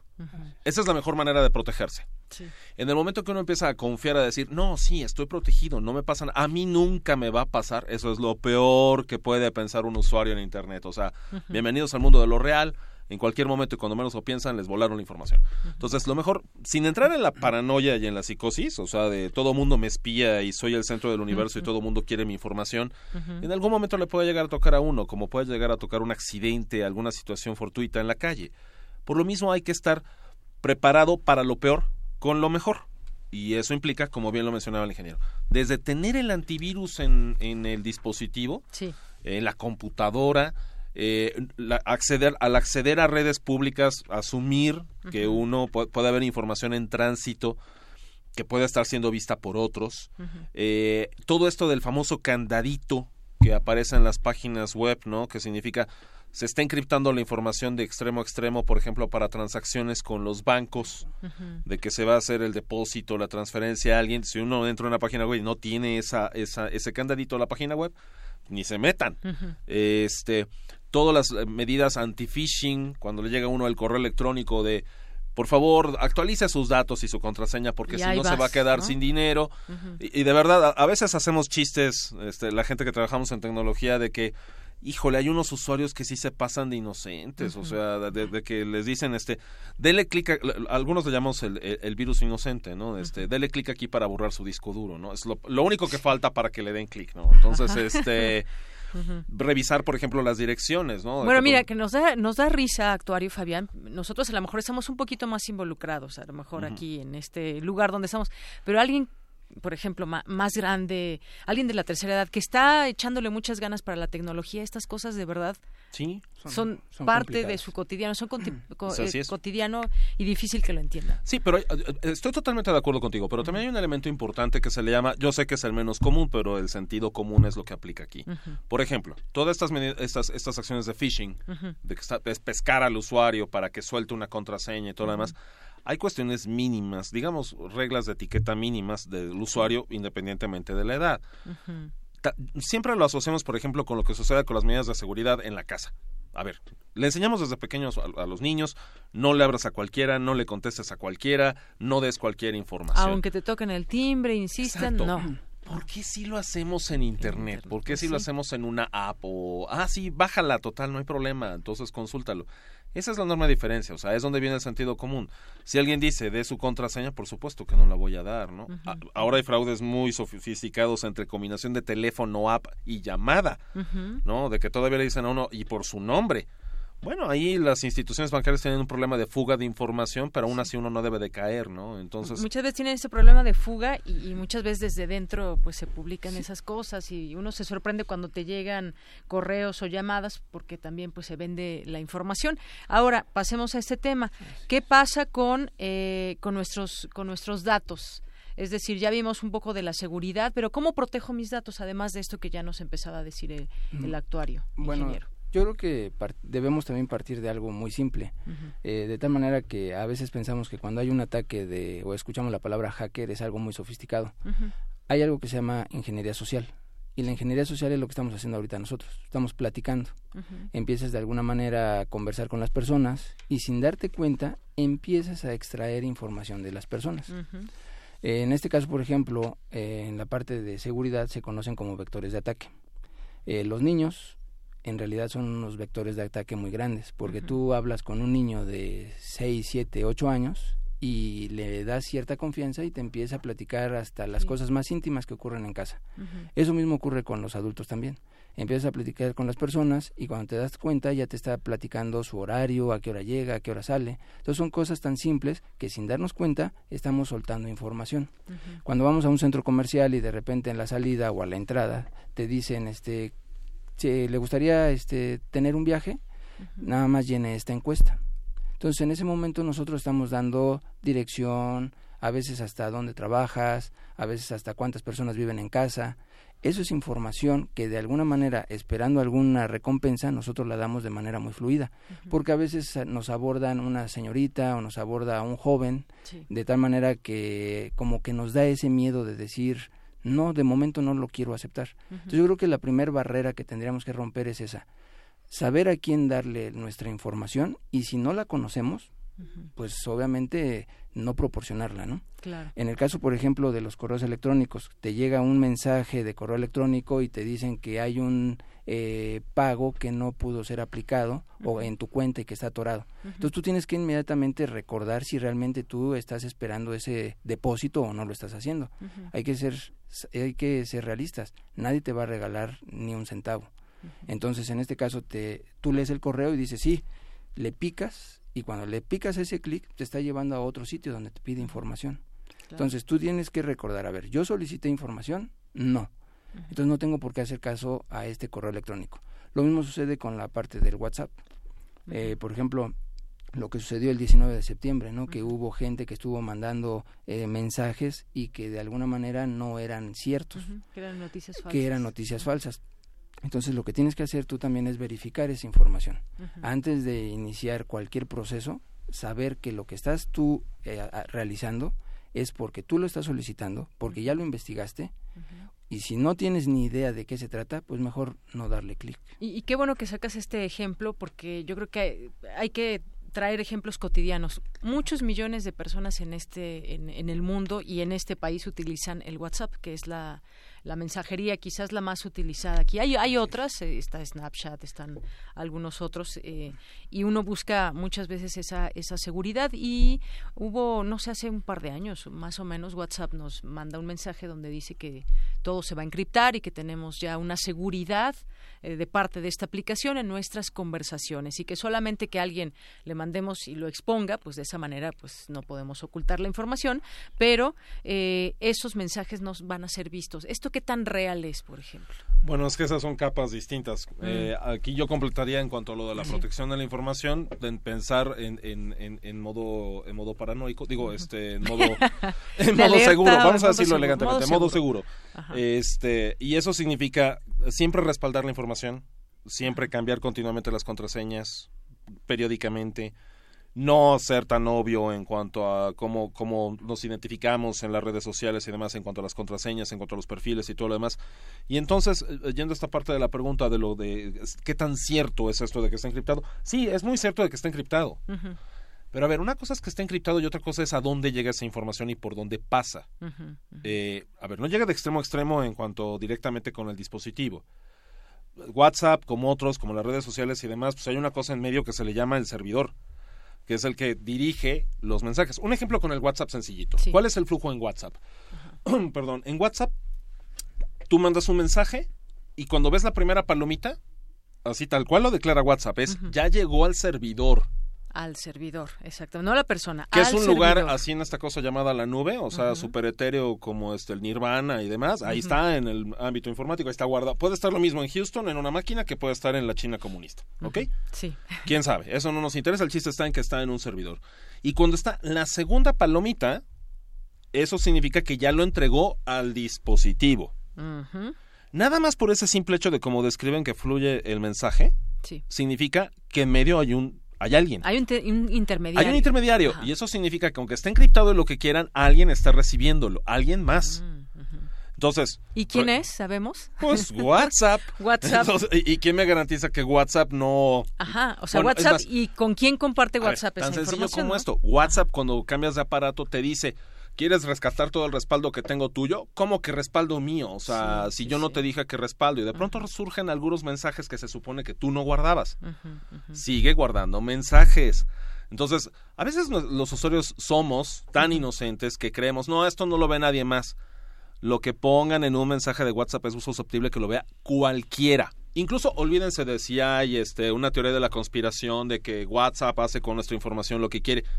El usuario perdió el teléfono no tenía contraseña o se lo robaron y estaba desbloqueado o algo sucedió y alguien accede, el, el, ratero accede a los datos que pusieron ahí. Entonces, ya, con eso ya se perdió información o ya no se tiene control sobre la misma. Que si te dice cuenta a buen momento, lo eh, declaras tu teléfono, hablas y haces la llamada de que bloqueen tu teléfono, ¿no? Sí, en el mejor de los casos. En el mejor de los casos y ya no pueden acceder a tu información. Bueno, eso es relativo. yo creo que también hay que mencionar esto que, por ejemplo, eso de los candados, o sea, esos candados se pueden romper aun cuando tú le pongas la, o sea, una medida de seguridad importante si es que tu teléfono tenga contraseña. Sí Pero si en un momento dado es extraviado, o sea, no debes de partir de ese supuesto de que ya nadie más lo va a poder ver. Finalmente va a ocurrir. Si alguien tiene la intención, lo va a hacer. Porque cada eh, cerrojo que nosotros ponemos, siempre hay otra persona que lo quiere romper. Entonces aquí yo creo que más bien debemos ser un poco más conscientes en lo que texteamos en ese tipo de, servicios, ¿no? Porque estamos muy acostumbrados a que tomamos la fotografía, a veces hasta son íntimas, y las mandamos, ¿no? Pero tú no sabes el día de mañana quién las va a poder utilizar. Como bien mencionó el actuario este, Fabián, este, no vamos a pensar de manera conspiranoica, pero finalmente un tercero alguien dentro de tu propia familia te tomaste una foto que no querías que viera, pues obviamente ese es un riesgo. Y si tú no tienes contraseña y fuiste al baño y lo dejaste sobre la mesa, pues quien sea lo va a poder tomar. Claro. Entonces, debemos ser un poco más cuidadosos y conscientes del cómo utilizamos cada uno de los servicios. Sabemos que es difícil hoy en día no eh, usar cada uno de los servicios porque nos volveríamos este de alguna manera ermitaños eh, digitalmente pero finalmente yo creo que si los usamos de una manera más restrictiva para comunicar lo esencial, inclusive hasta a lo mejor entre familiares con algunas claves, este, indicando voy a casa, pero no tan manera directa, a lo mejor eso funcionaría. Sin embargo, hoy en día utilizamos las redes sociales, utilizamos el WhatsApp, utilizamos el correo electrónico y ponemos información pues extremadamente confidencial. Ahora es tanta esa información es decir, estamos en redes sociales, estamos en los chats, estamos en Facebook y Twitter y demás. Son millones de personas en el mundo. Y de pronto diríamos, bueno, ¿a quién le va a importar quizás lo que una persona entre millones y millones de personas? Bueno, pues puede, puede ser que alguien se interese. Bueno, hay muchas investigaciones en torno a personas que son delincuentes y que hacen transacciones a través de la tecnología. La tecnología nos lleva a un mejor plano, pero también es utilizada desafortunadamente para muchas malas acciones y lo hemos visto ah, recientemente con lo que pasó en, en, en algunos bancos que se robaron no sé cuántos millones de pesos y pues bueno, el banco no sabía o había gente que estaba ahí también metida en esto. Y es decir, eh, siempre va a existir esto. Es decir, eh, yo creo que partamos de eso que, que, decías, actuario, de que toda la información que publiquemos tengamos en mente que va a ser pública. Si no queremos que se sepa, no lo escribamos, no lo compartamos, no lo pongamos en nuestras propias redes sociales por mucho que tengamos esos candados. Y si queremos compartir, bueno, pues hay que tener mucho cuidado qué es lo que queremos realmente. Y se asume, ¿no? Se asume, como decía el ingeniero. Y asumir, ya publiqué esto, pues. Así es, hay un principio juarista moderno que significa el respeto a la pantalla ajena es la paz. Entonces, este, no nos metamos en la pantalla del otro, pero eso es una cuestión de etiqueta, ¿no? Pues y en este sentido es, si algo lo publicamos, en efecto, asumir que eso puede estar exhibido en cualquier lugar, ¿no? Entonces, este, veamos el último caso, la foto del G7. Una inocente foto tomada por un colaborador de Angela Merkel y que ha causado revuelo porque ya tiene vida propia la foto. Claro, que nos reveló más de lo que se pudo haber dicho después de la reunión. Pero invito a nuestros amigos del público a que busquen la segunda foto. Hay más fotos en el mismo ángulo y la percepción de todo es distinta. Entonces, cuidarnos también no solamente de la protección de los bits y los bytes, sino también de las interpretaciones y las manipulaciones.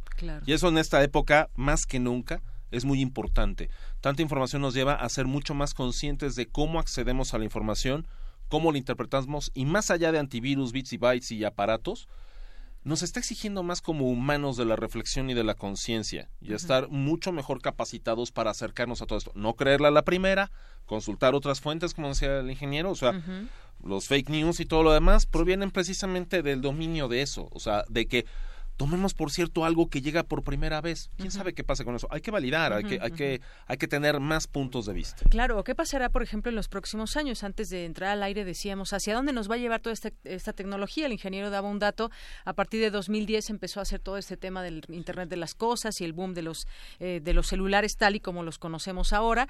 Y eh, decíamos, bueno, de aquí al 2045, por ejemplo, ¿cómo va a ser todo este mundo del Internet? Y, y nos decías, actuario, que pues la inteligencia inteligencia artificial va ganando terreno. Es correcto.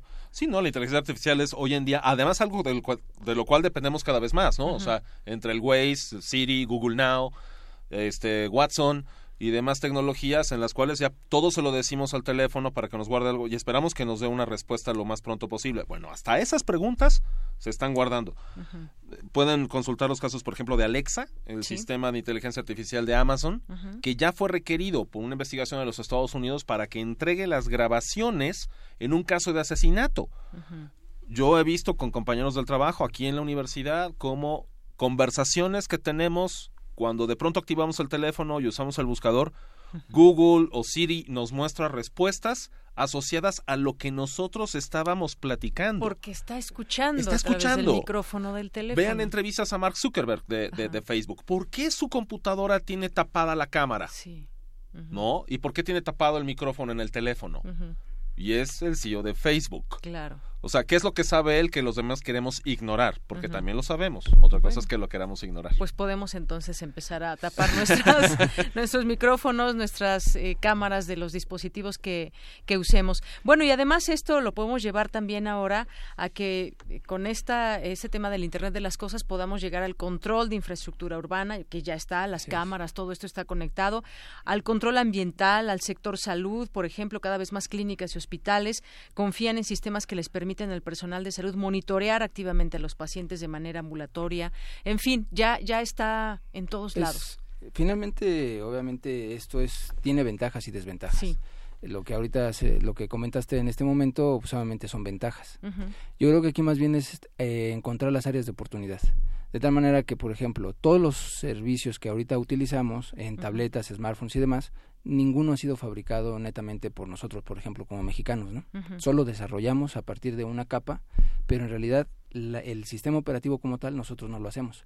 De tal manera que cuando tú dices apago la computadora, apago el micrófono, apago la cámara, hay alguien que de manera remota en realidad te está apagando el LED para que tú pienses que está apagado pero en realidad está escuchando. Y no necesariamente tiene que ser todo el tiempo, sino son momentáneos. Entonces, en este caso, si realmente queremos en México explotar de manera satisfactoria todo lo que es el Internet de las Cosas, la inteligencia artificial, el Big Data, este, la información que se está acumulando, la recomendación sería que dentro de las universidades de todo el país hiciéramos sinergia, de tal manera de empezar a crear cosas, mm, quizás no desde cero, pero sí encontrar el modo de poder nosotros tener un mayor control a nivel de hardware y a nivel de software base, con la finalidad de, de, poder garantizar en mayor medida que efectivamente estamos recopilando datos que nosotros mismos estamos utilizando y que no necesariamente le va a llegar a un tercero y que en muchos de los casos pues obviamente son servicios en otros países del mundo y que ellos eh, a futuro son los que se van a ver pues en mayor medida beneficiados. Claro. Entonces, nosotros como mexicanos yo considero que es un área de oportunidad muy grande que de alguna manera debemos hacer sinergia universidades públicas, privadas, industria, eh, gobierno en diferentes ámbitos con la finalidad de poder trabajar de una manera colaborativa y empezar a ser partícipes, no solamente como usuarios, sino también como generadores de tecnología. Claro, y parte todo también de que, de que a nivel personal podamos comprender lo más que se pueda cómo funciona esto para que nosotros también seamos quienes, quienes estemos al tanto, ya si queremos compartir o no, pues ya es bajo nuestro propio riesgo, pero qué mejor que comprenderlo, porque a veces no, no lo entendemos y, y cometemos muchos errores para en contra de nuestra seguridad. Bueno, pues eh, no me resta para más que agradecerles que hayan estado aquí con nosotros. Eh, sin duda, pues platicar con expertos nos ilustra mucho, nos abre ese campo eh, también desconocido de pronto, pero que ahora con el Internet, justamente muchos de, lo que nos han dicho ustedes, podemos buscarlo en Internet y tener muchos más elementos, porque todo va cambiando además muy rápidamente. Pues muchísimas gracias a ambos, ingeniero, actuario, gracias por aquí, por estar aquí. Gracias. Muy buenas tardes. Bueno, pues eh, actuario Fabián Romo Zamudio, director de Sistemas y Servicios Computacionales en la DGTIC, y el ingeniero Julio Alfonso de León Razo, académico de la Facultad de Ingeniería de la UNAM y también parte del Instituto de, Ingeniería. de la UNAM. Muchísimas gracias. Gracias. Gracias, hasta luego. Relatamos al mundo. Relatamos al mundo. Queremos escuchar tu voz. Nuestro teléfono en cabina es 55 36 43 39. Porque tu opinión es importante, síguenos en nuestras redes sociales, en Facebook como Prisma RU y en Twitter como arroba PrismaRU. Continuamos, vamos ahora con información. Mi compañera Cristina Godínez nos tiene datos sobre la simulación clínica. Es de suma importancia en la formación de los médicos, señala el director de la Facultad de Medicina de la UNAM. Adelante, Cristina. ¿Qué tal, Deyanira? Buenas tardes. En la Facultad de Medicina de la UNAM tuvo lugar el segundo encuentro internacional de simulación CIMEX 2018. Se trató de un evento donde los profesionales de la salud tuvieron la oportunidad de intercambiar experiencias y estar en contacto con los avances en materia de tecnología aplicada a la salud. Y es que la simulación clínica es un tema de relevancia, debido a que muchos de los errores en la atención de los pacientes pueden prevenirse mediante la simulación esto es, la preparación y la realización, cuantas veces sea necesario, de procedimientos diagnósticos, terapéuticos o de rehabilitación, para lograr un mejor resultado, afirmó el doctor Germán Fajardo Dolci, titular de la Facultad de Medicina de la UNAM. La simulación es parte muy trascendental, sumamente importante en la formación del médico y, no solo en su formación, sino en su actuar, en su quehacer eh, diario. Toda la parte de seguridad del paciente la podemos prevenir, todos los errores en el paciente, todos los errores se pueden prevenir justamente a través de la simulación, a través de prepararnos, hacer cuantas veces sea necesario un procedimiento, ya sea diagnóstico, terapéutico o de rehabilitación, para poder actuar con el paciente, para poder tratar al paciente con la mayor seguridad. Fajardo Dolci destacó que la UNAM se mantiene a la vanguardia en la formación de médicos en nuestro país y la simulación clínica permite incrementar la calidad de la atención y la seguridad de los pacientes. Deyanira, este es mi reporte. Buenas tardes. Gracias, Cristina. Muy buenas tardes. Y bueno, algunas eh, notas nacionales que queremos destacar con ustedes. Hoy se lleva a cabo el tercer debate y esta es pues la tercera oportunidad que tienen los cuatro candidatos a la presidencia de la República para tratar de incidir en el voto. Y se llega, se llega bajo muchas, eh, pues bueno, acusaciones, señalamientos, eh, eh, análisis sobre lo que puede ser este último debate. Por ejemplo, mediante Twitter y Facebook, los ciudadanos ya mandaron preguntas dirigidas a los candidatos. Eh, seis hashtags hubo, los ciudadanos ahí formularon preguntas a los candidatos para este tercer debate.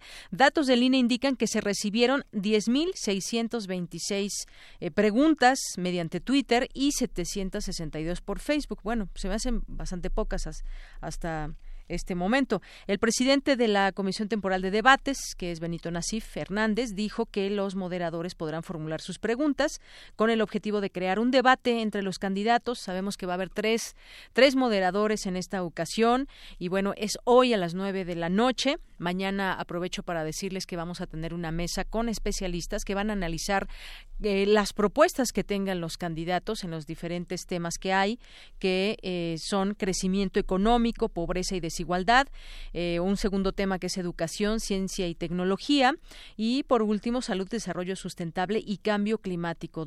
tres grandes temas que aquí tendremos la oportunidad de analizar con especialistas de la UNAM, así que no se la pierda esta mesa que tendremos mañana en nuestra segunda hora aquí en Prisma RU. Y bueno, llega bajo muchos señalamientos. Hoy estaba viendo los títulos que hay en los encabezados de la prensa. El debate de hoy, último chance para incidir en el voto ciudadano, dice esta nota de la jornada. Van por romper récord de audiencia en tercer debate. AMLO crece y MIT se acerca a Naya, según la encuesta de Mitowski. Aquí está representada 37.2 para López Obrador, 17.1 20.3 eh, para Ricardo Anaya, 17.1 José Antonio Mid, que bueno, pues eh, tomar como son estas eh, encuestas, que son un referente y que también mucho se ha analizado y se ha dicho que no es un resultado final el de la el de las encuestas, sin embargo, pues bueno, creo que se han unificado en este caso la mayoría de las de las encuestas en tener claro un primero, segundo y tercer lugar. Algunas incluso han querido dar como segundo lugar o han dado como segundo lugar a José Antonio Mid, la mayoría de ellas no.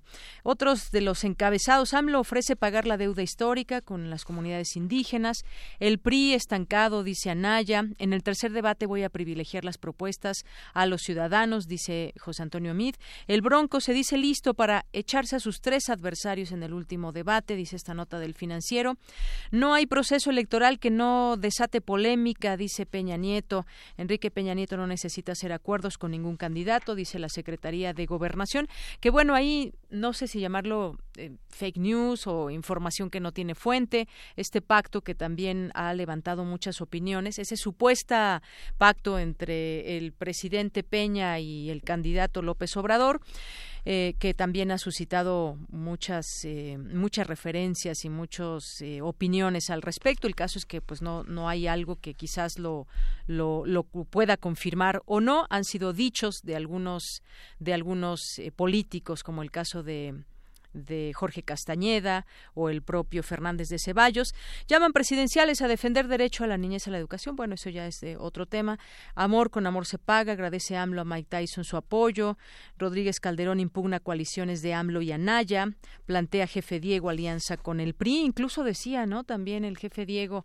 Eh, Fernández de Ceballos que, que, pues con tal de que no llegue López Obrador eh, podría darse alguna alianza con entre el entre Ricardo Anaya y, el PRI. Cordero, bueno, pues ayer eh, este panista todavía denunció a Anaya por lavado de dinero, tráfico de influencias, también incluso el propio expresidente Felipe Calderón dijo que no, no estar de acuerdo en la manera en cómo actuó eh, Cordero, que denunció a Anaya y bueno, pues ahí lo vimos en la PGR el día de ayer. INE baja spots de Anaya, diputados pautados, perdón, pautados por el PRD y bueno, así tenemos entre tantas noticias, así se llega al debate el día de hoy y bueno, algunas otras que destacar. Eh, empresario mexicano prófugo por narcotráfico reside en Dubái. Un empresario jalisciense, Hussein Eduardo, se encuentra prófugo acusado de narcotráfico por la ley Kimping de 2012. Y bueno, pues nexos desde entre México y, y Dubái, ahí con este empresario mexicano. También, eh, pues desafortunado esta, este tipo de noticias que han ensombrecido al proceso electoral. Falleció ya la candidata, desafortunadamente, un ataque que tuvo el sábado pasado en Isla Mujeres la candidata a segunda regidora del municipio de Isla Mujeres por el PRI, falleció hoy en un hospital de este estado por las heridas de un atentado en su contra el pasado sábado. Y bueno, una nota que hoy comparte verificado, encuesta de la UNAMI verificado 2018 difundida en redes es falsa. Una encuesta de voto informado 2018 verificado 2018 difundida mediante redes sociales coloca como vencedor de la coalición PAN PRD y Movimiento Ciudadano para gobernar las alcaldías de la Ciudad de México es falsa. Ni la UNAM ni Verificado 2018 participaron en la encuesta, aunque sus logos, sus logos están presentes en este documento. Bueno, algo que también ha permeado son las fake news, las noticias falsas a lo largo de este proceso electoral. Y bueno, vamos a continuar. Todavía tenemos información de nuestros compañeros. Eh, Virginia Sánchez nos tiene información sobre Aida Castilleja, académica de la Enés Morelia.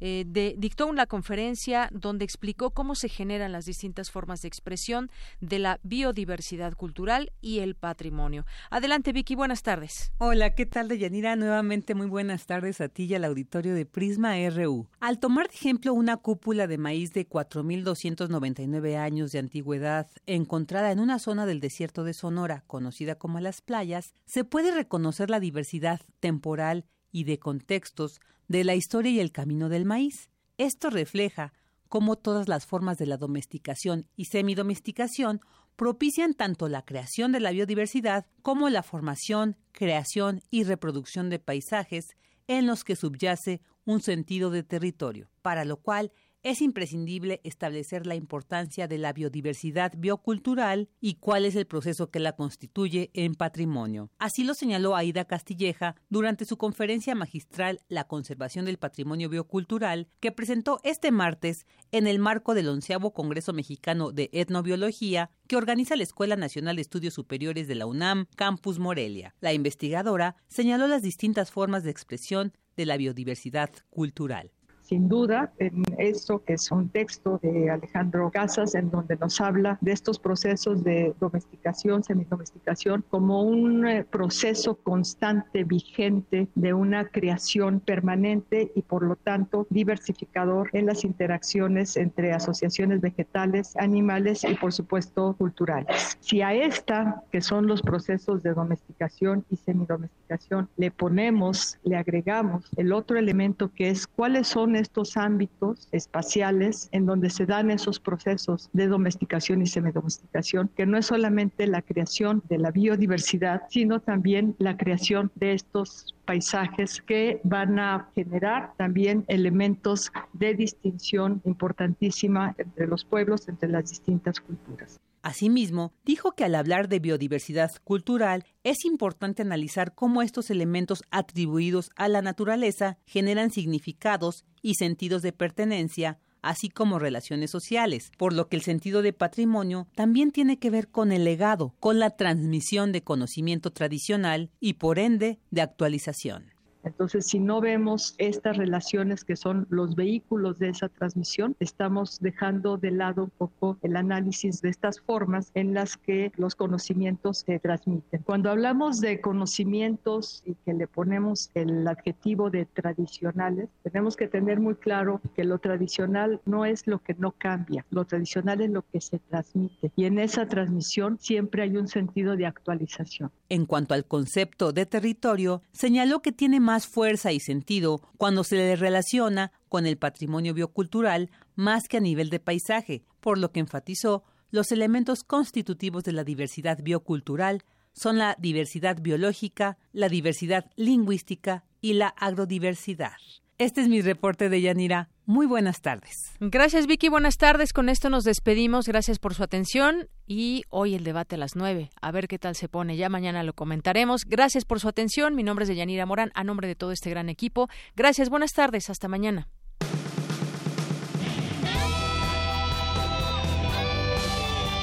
Prisma RU. Relatamos al mundo.